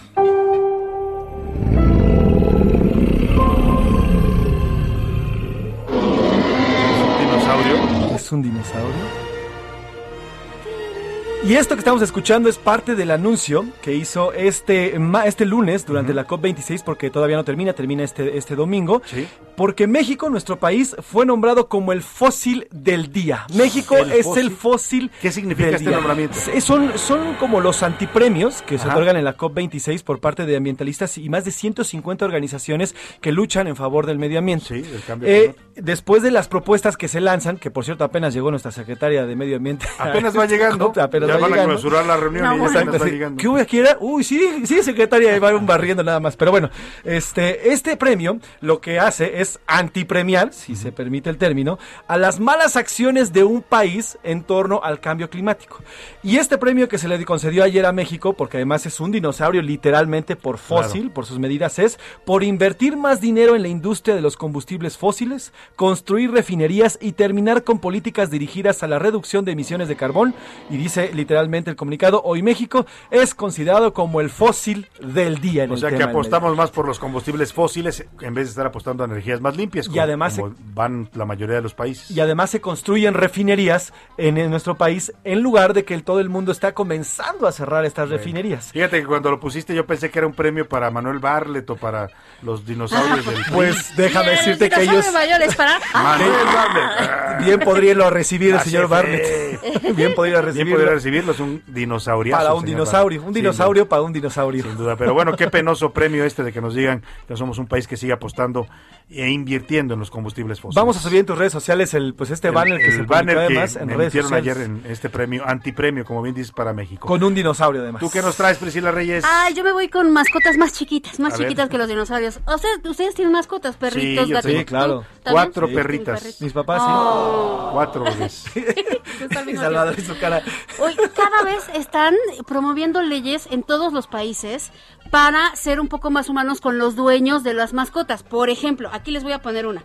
De entrada, están proponiendo en Uruguay, un diputado está promoviendo una ley en donde prohíba que cuando tú rentes una casa, te prohíban tener mascota. Porque Claro, dice, o sea a ver, que- la gente necesita Que vivir no haya la tiene- restricción Sí. de no mascotas, porque sí que te no ponen muchos caseros eso. Y la verdad es que está muy bien esa restricción. Y si usted no lo sabe, hay otras leyes, Salvador. Por ejemplo, hay una chilena que está buscando la licencia por luto ante la muerte de una mascota.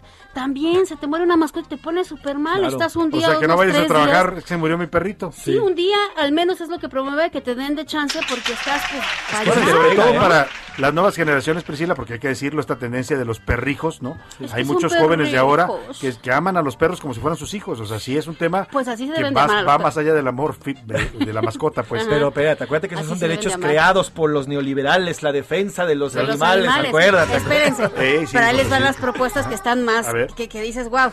En lugar de licencia para amamantar a un bebé, ahora están promoviendo que haya licencia para que cuando tengas un perrito popi chiquitito, te vayas un mesecito para entrenarlo antes de ir a trabajar. Pero si no lo vas a amamantar, ¿no? Ahí sí creo que ya se pasaron, ¿no? Bueno, pero, ¿Pero bueno. qué haces si no lo Sí, mandas sí. a la guardería No, yo, de yo, yo, perros? yo amo, amo, amo a mis perritas, ¿eh? me encantan, las adoro, pero no las trato como las tratan Como hijitos. jóvenes ahora como hijos. Ay, yo sí, mi niña tenía- es mi niña. Te- tengo un sobrino Mamba. que la sacaba a la calle a pasear y luego regresando le limpiaba las patitas con una toalla desinfectante. Pues sí, yo estoy de acuerdo con tu sobrino porque trae gérmenes de Priscila la calle, es de trae perrijos, gérmenes de la calle. Venga, y respeto mucho a los que quieran a sus perros No, y los sí, traten como hijos. Pues ahí está. Vámonos, vámonos a otros temas importantes. Gracias, José Luis. Gracias. Gracias. Gracias. A la una, con Salvador García Soto. Oiga, y lamentablemente después de estas noticias más amenas que nos trae José Luis y Priscila, tenemos que darle una noticia dura y triste, porque la muerte siempre es triste y más cuando es producto de una tragedia eh, y de un error humano. Eh, esta explosión en Puebla, ocurrida en, San Pablo, Xochimehuacán, una toma clandestina de gas, estaban robando el gas, una compañía gasera además establecida, yo espero que ya la hayan cerrado las autoridades, porque iban estas pipas de gas a surtirse a un, ducto, a un ducto clandestino, a una toma clandestina, y luego vendían el gas como si fuera gas normal, gas guachicoleado, pues. Es- ellos provocaron esta tragedia donde murieron en principio una persona en la- el momento de la explosión y hubo más de 15 heridos y ya otros dos han fallecido desde, desde aquella tragedia en San Martín, Xochimehuacán, San Pablo, Xochimehuacán. El caso de hoy es de una joven de 17 años, tenía 17 años, eh, ella quedó después de la explosión con 32% de quemaduras en su cuerpo y tenía lesiones por inhalación de vía aérea lamentablemente presentó una falla orgánica múltiple y eso le causó la muerte. Los otros dos fallecidos son el primero que murió, un hombre de 32 años y una mujer de la tercera edad. Claudia Espinosa, platícanos de esta muerte, esta tercera muerte que se suma lamentablemente a esta tragedia por gas huachicoleado. Buenas tardes, Claudia. Hola, ¿qué tal? Te saludo con gusto para darte a conocer que de acuerdo con el reporte de las autoridades se ha registrado el tercer fallecimiento producto de las explosiones que se registraron en San Pablo, Xochimehuacán por una eh, toma clandestina de gas LP. De acuerdo con el secretario de Salud, José Antonio Martínez García, Andrea de 17 años no pudo resistir al tener más del 70% de su cuerpo con quemaduras. En este momento se mantienen nueve personas hospitalizadas, fueron dadas de alta dos, una mujer mujer y un niño que presentaban quemaduras en cerca del 15% de su cuerpo, pero que seguirán un tratamiento de manera externa. Es la información que te tengo desde Puebla. Muchas gracias, Claudia. Pues lamentable, lamentable la muerte de esta jovencita de 17 años. Todavía hay otras eh, seis personas que continúan en estado de gravedad, según nos reportaban las autoridades. Vamos a ver esta tragedia, otra, otra, lamentable. Afortunadamente aquí no hubo víctimas, pero sí el hecho es, habla del descontrol de los trailers. Un tráiler en la México Texcoco que se lleva un puente y aplasta autos. Nos platica nuestra corresponsal en el Estado de México, José Ríos. ¿Qué tal, Salvador? Buenas tardes. Te saludo con gusto a ti y al auditorio que nos escucha por El Heraldo Radio. Pues bueno, para informarte que de nueva cuenta otro incidente relacionado con una unidad de transporte de carga se suscitó ayer en el territorio del Estado de México. Esto luego de que, pues bueno, un puente peatonal ubicado en la carretera federal de Los Reyes Texcoco se desplomó ayer en la tarde, luego de que un tractocamión lo golpeó al intentar pasar.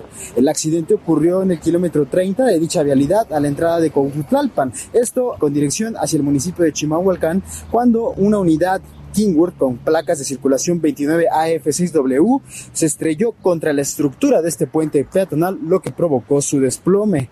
Tras la colisión, el puente causó daños al tractocamión y un taxi sedán que circulaba en la misma carretera, lo cual, pues bueno, reportaron que hasta el momento, pues el conductor fue quien recibió lesiones leves por este impacto. Sin embargo, pues no hubo pérdidas que lamentar. Sobre esta situación, Salvador, pues bueno, en redes sociales se difundió que el camión excedía las dimensiones reglamentarias de carga, lo que provocó que se cayera esta estructura. Sin embargo, pues bueno, el chofer señaló que el percance ocurrió porque supuestamente seccionó la grúa de la caja. Sin embargo, pues bueno, en este video que se difundió ayer sobre este incidente, pues se observaba que él no contaba con la reglamentación para pasar sobre esa estructura. Ese es el informe que te tengo hasta la tarde de hoy, Salvador. Buena tarde. Muchas gracias, José Ríos. Pues vaya tema este de los trailers. De verdad es un tema que la autoridad tendría que poner atención, la Secretaría de Comunicaciones y Transportes. Pero no hable muy fuerte porque va a despertar al secretario Jorge Arganis. Debe estar dormidito en estos momentos. Porque mire, los trailers están haciendo desastres en todos lados, en las carreteras eh, y en los puentes. Y nadie, como diría el clásico, nadie hace nada. Vámonos a la pausa y lo dejo con música. Priscila Reyes, ¿qué vamos a escuchar? The Dreamer con Jackson Brown y los Ensontles. Va, regresamos. Just a child when she crossed the border to reunite with her father, who had traveled north to support her so many years before. She left half her. Estás escuchando A la Una con Salvador García Soto. Regresamos. Ya estamos de vuelta con A la Una con Salvador García Soto.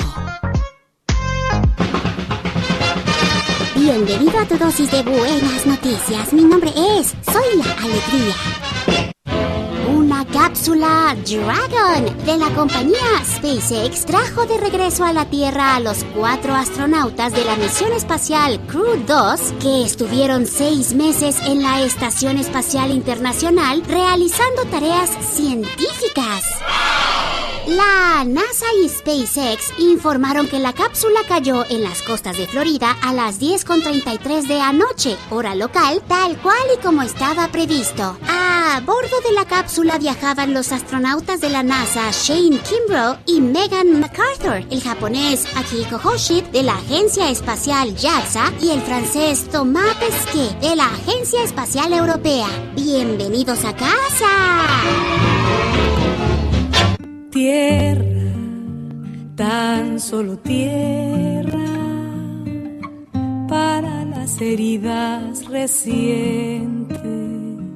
Tierra, tan solo tierra para el húmedo pensamiento. Tierra, tan solo tierra para el que huye de la tierra.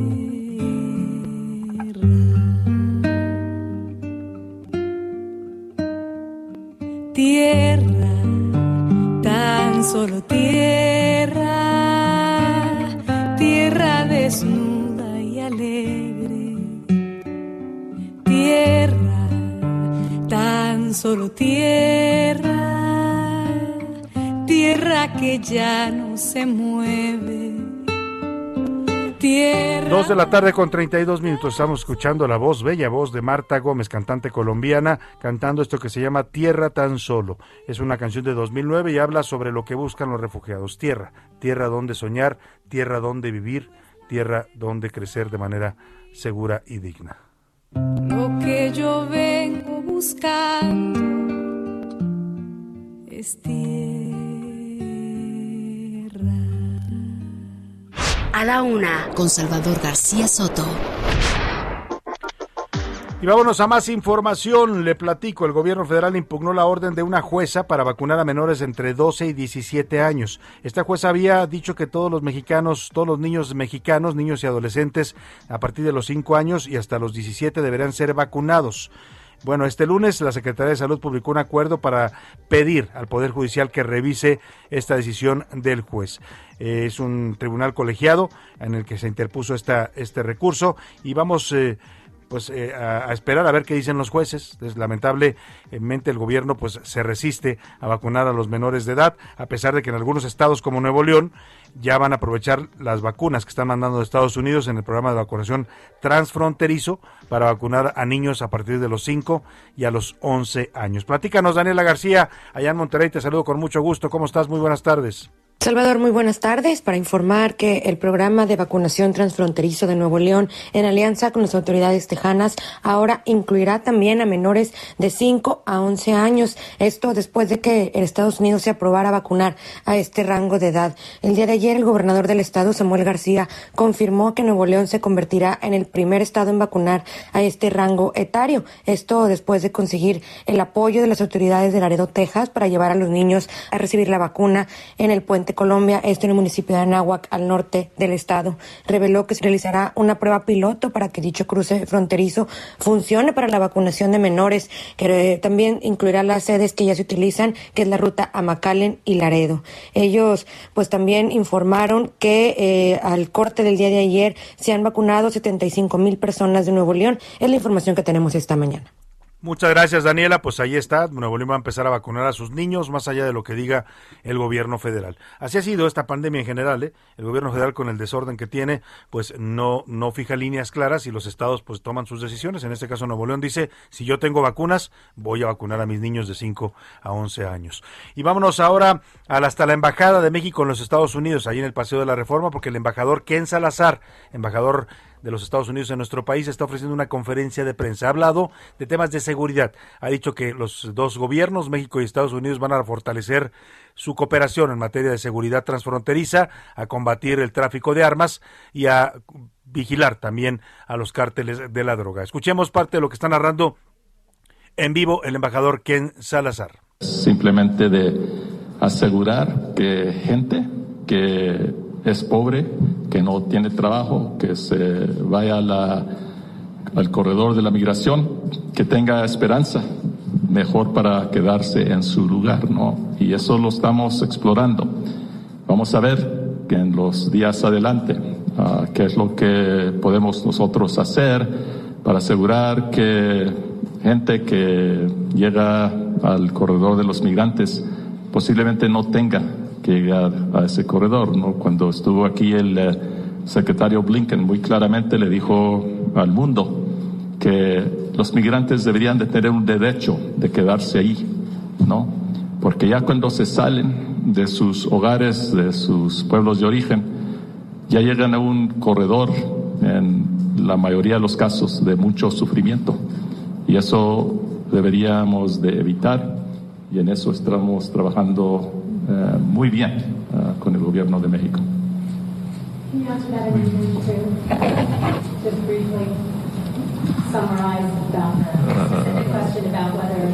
Bueno, ahí está parte de lo que está diciendo, respondiendo a preguntas de la prensa, tanto mexicana como extranjera. Escuchamos ahí una pregunta de una periodista estadounidense al embajador Ken Salazar, que ya escuchó usted, perdóneme, ya escuchó usted, habla un inglés muy fluido, ¿eh? perdóneme, un español muy fluido el apellido Salazar evidentemente es un apellido de origen hispano y seguramente el idioma no le es totalmente ajeno, lo habla de manera bastante clara y ahí está lo que está hablando sobre estos temas de cooperación en materia de seguridad entre México y Estados Unidos.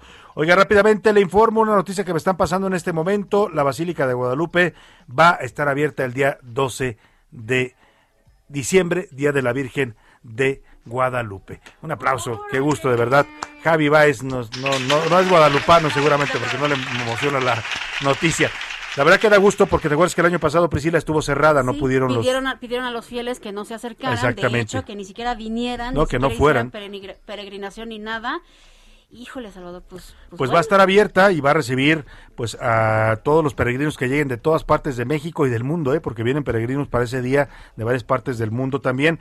Eso sí, para evitar aglomeraciones que haya que pongan en riesgo a la gente de contagios de COVID, pues eh, va a pedir que no se... Eh, pues que no se realizara, eh, que van a tener sistemas de control, pues sistemas para cuidar a la gente que no se aglomere en las inmediaciones de la basílica y dentro de la basílica. Durante 2019, que fue la última que se realizó, 2019 la última que se realizó, fue 2.5 millones de personas asistieron a la Basílica Salvador, nada más el 12 de diciembre.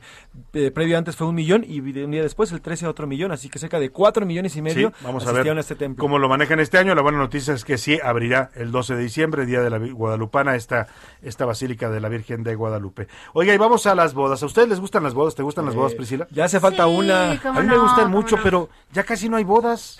O sea, pues no, es que la pandemia vino a Bueno, por la pandemia, pero incluso antes de la pandemia, por ejemplo, mi familia, todos mis sobrinos que estaban en edad casadera ya no se casan. o, se rejuntan o tienen una pareja. O van al civil nada más y dicen ni siquiera nada hacer porque prefieren Pero fiestas, te voy a dar un, parámetro. De, de 15 sobrinos que tengo en edad casadera, solamente uno ha hecho boda.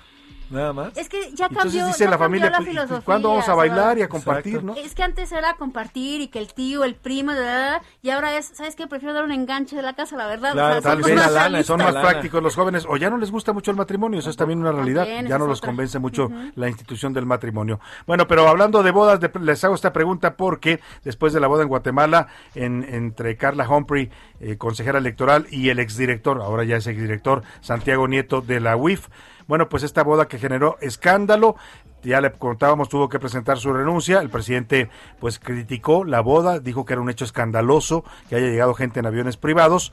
Y bueno, pues viene este movimiento abrupto en el gabinete, una boda que termina pues mal, mal en el sentido, bueno, la pasaron muy bien, nos cuentan los que estuvieron ahí que estuvo bonita la boda, que se divirtieron, la pasaron bien los novios, estaban felices bailando. Ayer José Luis Sánchez nos dio una buena crónica, pero pues el resultado final. Imagínese usted que está en su luna de miel y le habla su jefe para decirle, ya no tienes chamba, y usted se acaba de casar. Bueno, pues eso le pasó al señor Santiago Nieto. Y a partir de esto, José Luis Sánchez se puso a investigar varias bodas que ha habido en fechas recientes. Curiosamente, todas coinciden con los tiempos de la 4T, aunque no todas son de gente de la 4T, pero las, han, las hemos llamado las bodas malditas, porque todas ellas empezaron bien, pero acabaron muy, muy mal. Milka Ramírez nos platica.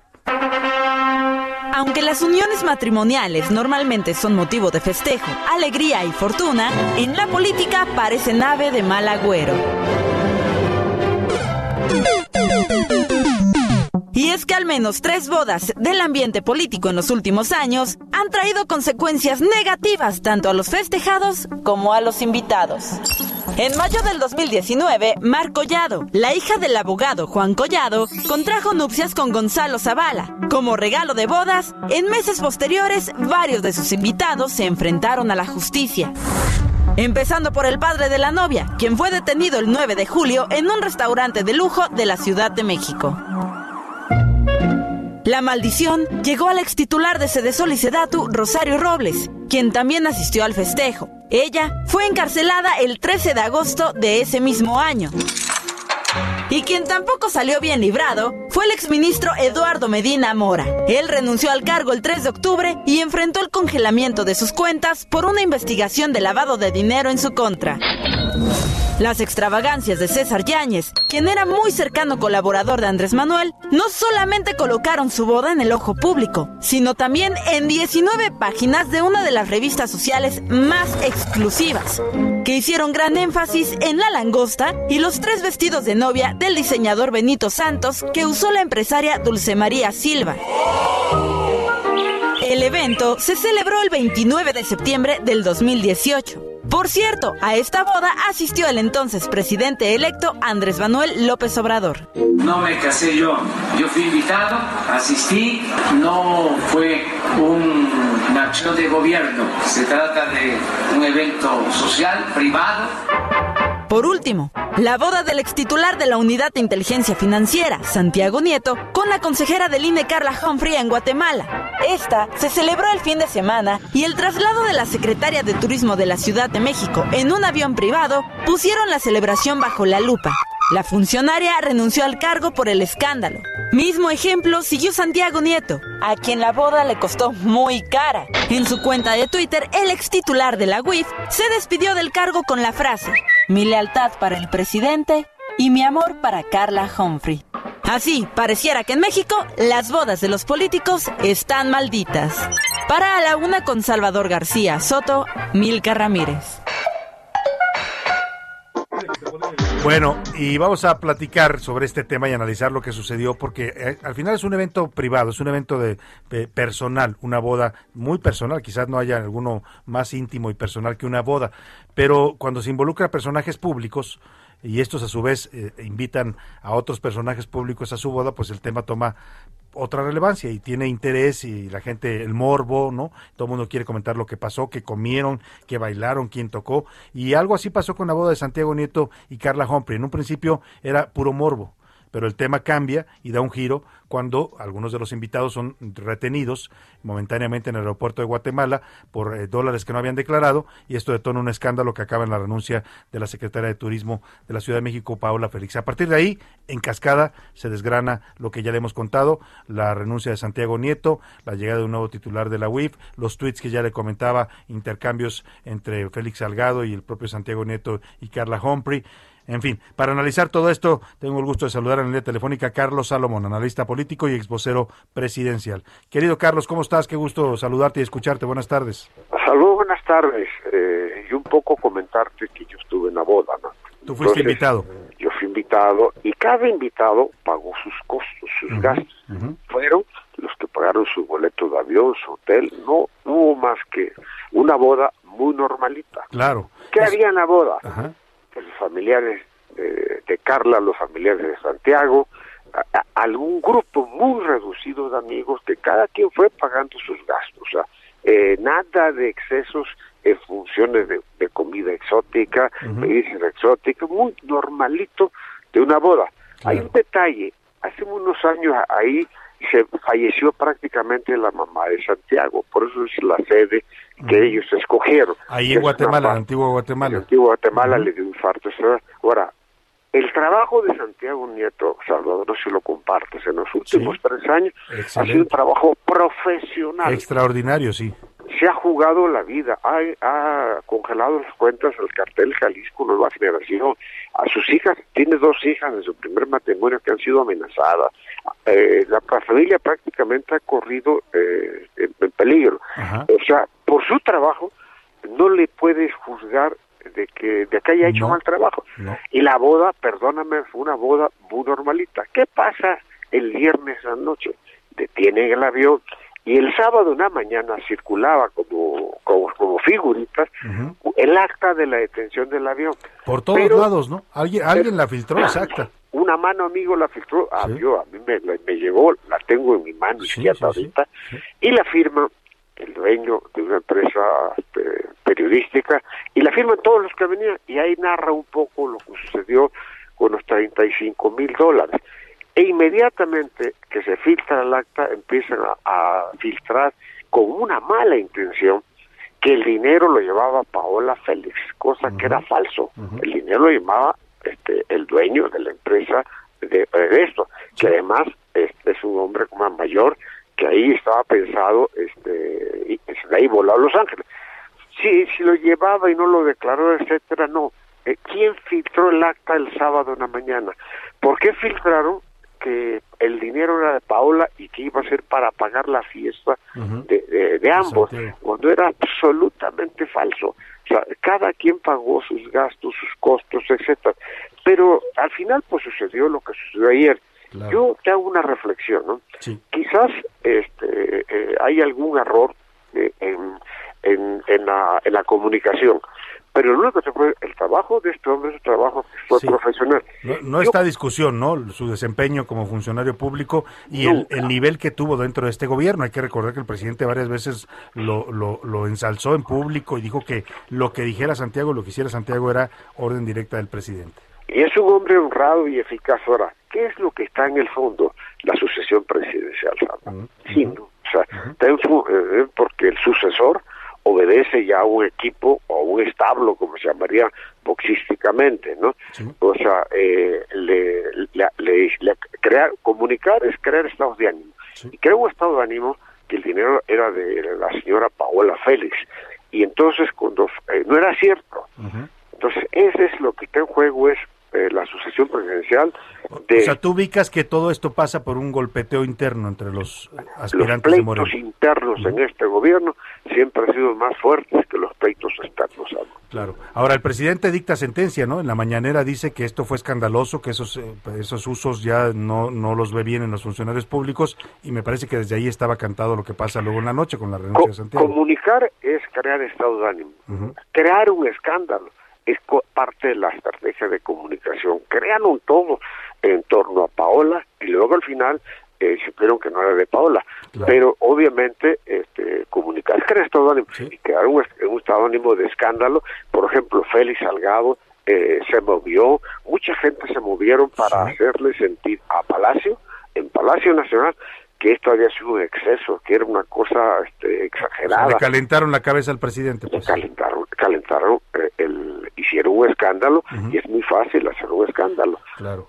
Ahora, Carlos, bueno, hasta ahí coincido contigo totalmente. No se puede descalificar el trabajo de Santiago Nieto a partir de esto, ni siquiera el trabajo que está realizando Carla Humphrey en el INE, también una consejera que se ha desempeñado muy bien. Quizás hasta mm, también que le cuesta este tuit eh, agresivo y grosero y descortés totalmente de, de, Félix Salgado, reprochándole que haya votado en contra de su candidatura. Pero lo que te quiero preguntar ahora, ¿qué mensaje manda el presidente cuando destituye a un hombre en el que tenía toda la confianza, como bien dices tú, que le dio excelentes resultados, que se jugó en muchos casos eh, su prestigio, su, seguridad, su vida en estas investigaciones, eh, un abogado respetado como es Santiago Nieto, para nombrar ahora a un economista de izquierda, pero de izquierda pues de toda la vida como es Pablo Gómez.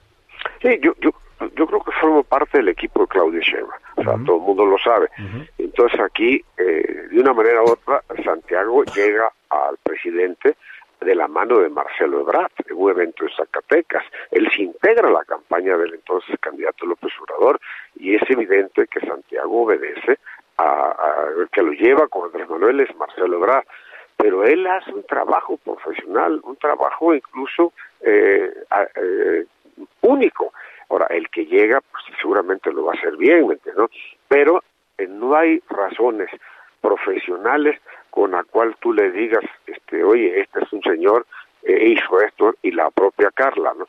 Ahora, eh, ¿quién filtró el acta? ¿Quién dolosamente dijo que era dinero de Paola? Ahora, el error de Paola pues es viajar en un avión privado. Pues sí, pero, pero la invitaron, no es que ella haya contratado un avión privado, ¿no? No es que ella haya pagado su A ella la dejó el avión el día anterior y le dieron un ride. Claro, claro. La dejó el avión con que tenía y eh, le dieron un ride, pues pero a ella, ella, ella no tuvo que ver ni con el gastos del avión ni con el dinero que se llevaba.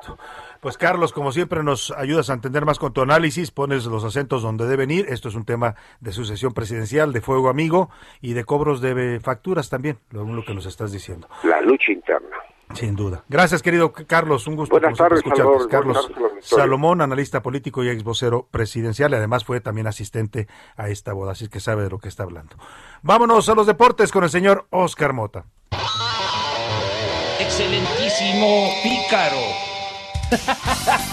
Oscar Mota, buenas tardes. Javi, sí, efectivamente, así me dice uno de mis vecinos a los que les compro las tortillas. Mi querido Salvador García Soto, ¿cómo estás? Hoy un gran día para ganar a todos los amigos que nos escuchan en A la Una, martesito 9 de noviembre.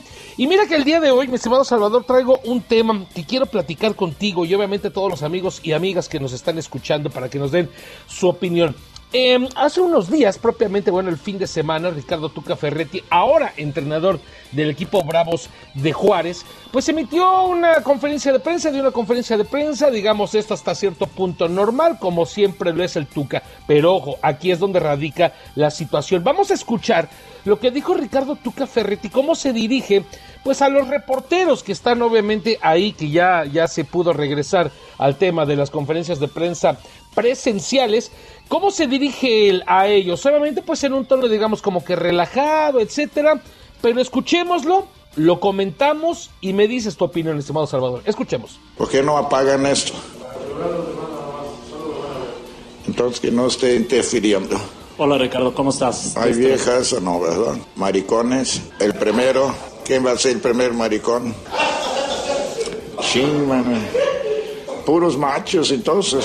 ¿Qué es lo que dijo Tuca y tal y como lo escucharon ahorita haciendo? Pues sí, una burla, tal cual, esa es la palabra, siendo una burla, pues a la gente de la comunidad eh, gay y demás.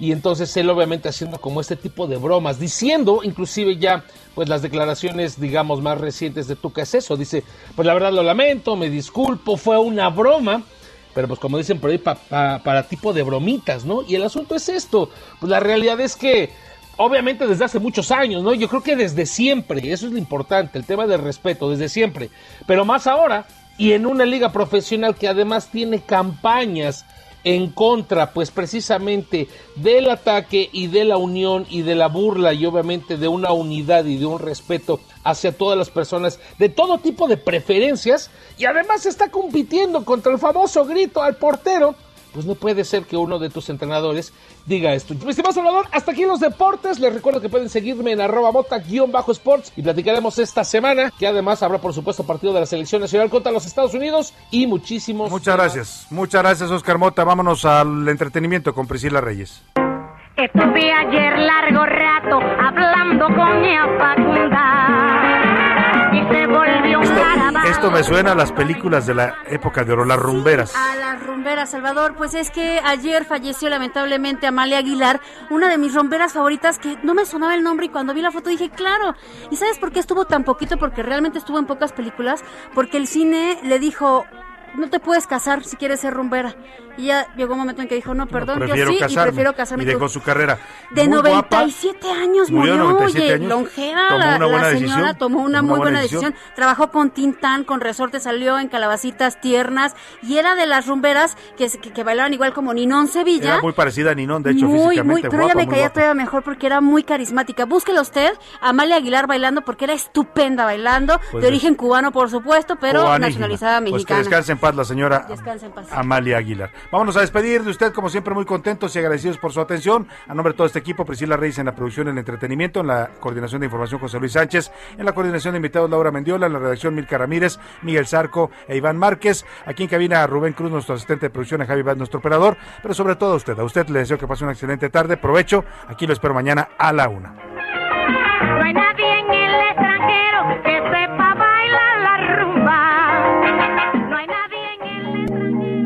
termina A la Una con Salvador García Soto. Un encuentro del diario que piensa joven con el análisis y la crítica. A la Una con Salvador García Soto. De lunes a viernes de 1 a 3 de la tarde. Heraldo Radio. La HCL se comparte, se ve y ahora también se escucha. When you make decisions for your company, you look for the no-brainers. And if you have a lot of mailing to do, stamps.com is the ultimate no-brainer. It streamlines your processes to make your business more efficient, which makes you less busy. Mail checks, invoices, legal documents, and everything you need to keep your business running with Stamps.com. Seamlessly connect with every major marketplace and shopping cart. Schedule package pickups and see your cheapest and fastest shipping options from different carriers. With rates up to 89% off USPS and UPS rates. And with the Stamps.com mobile app, you can take care of mailing and shipping wherever you are. Make the same no-brainer decision as over 1 million other businesses with stamps.com. Sign up with code program for a 4-week trial plus free postage and a free digital scale. No long-term commitments or contracts. That's stamps.com. Code program.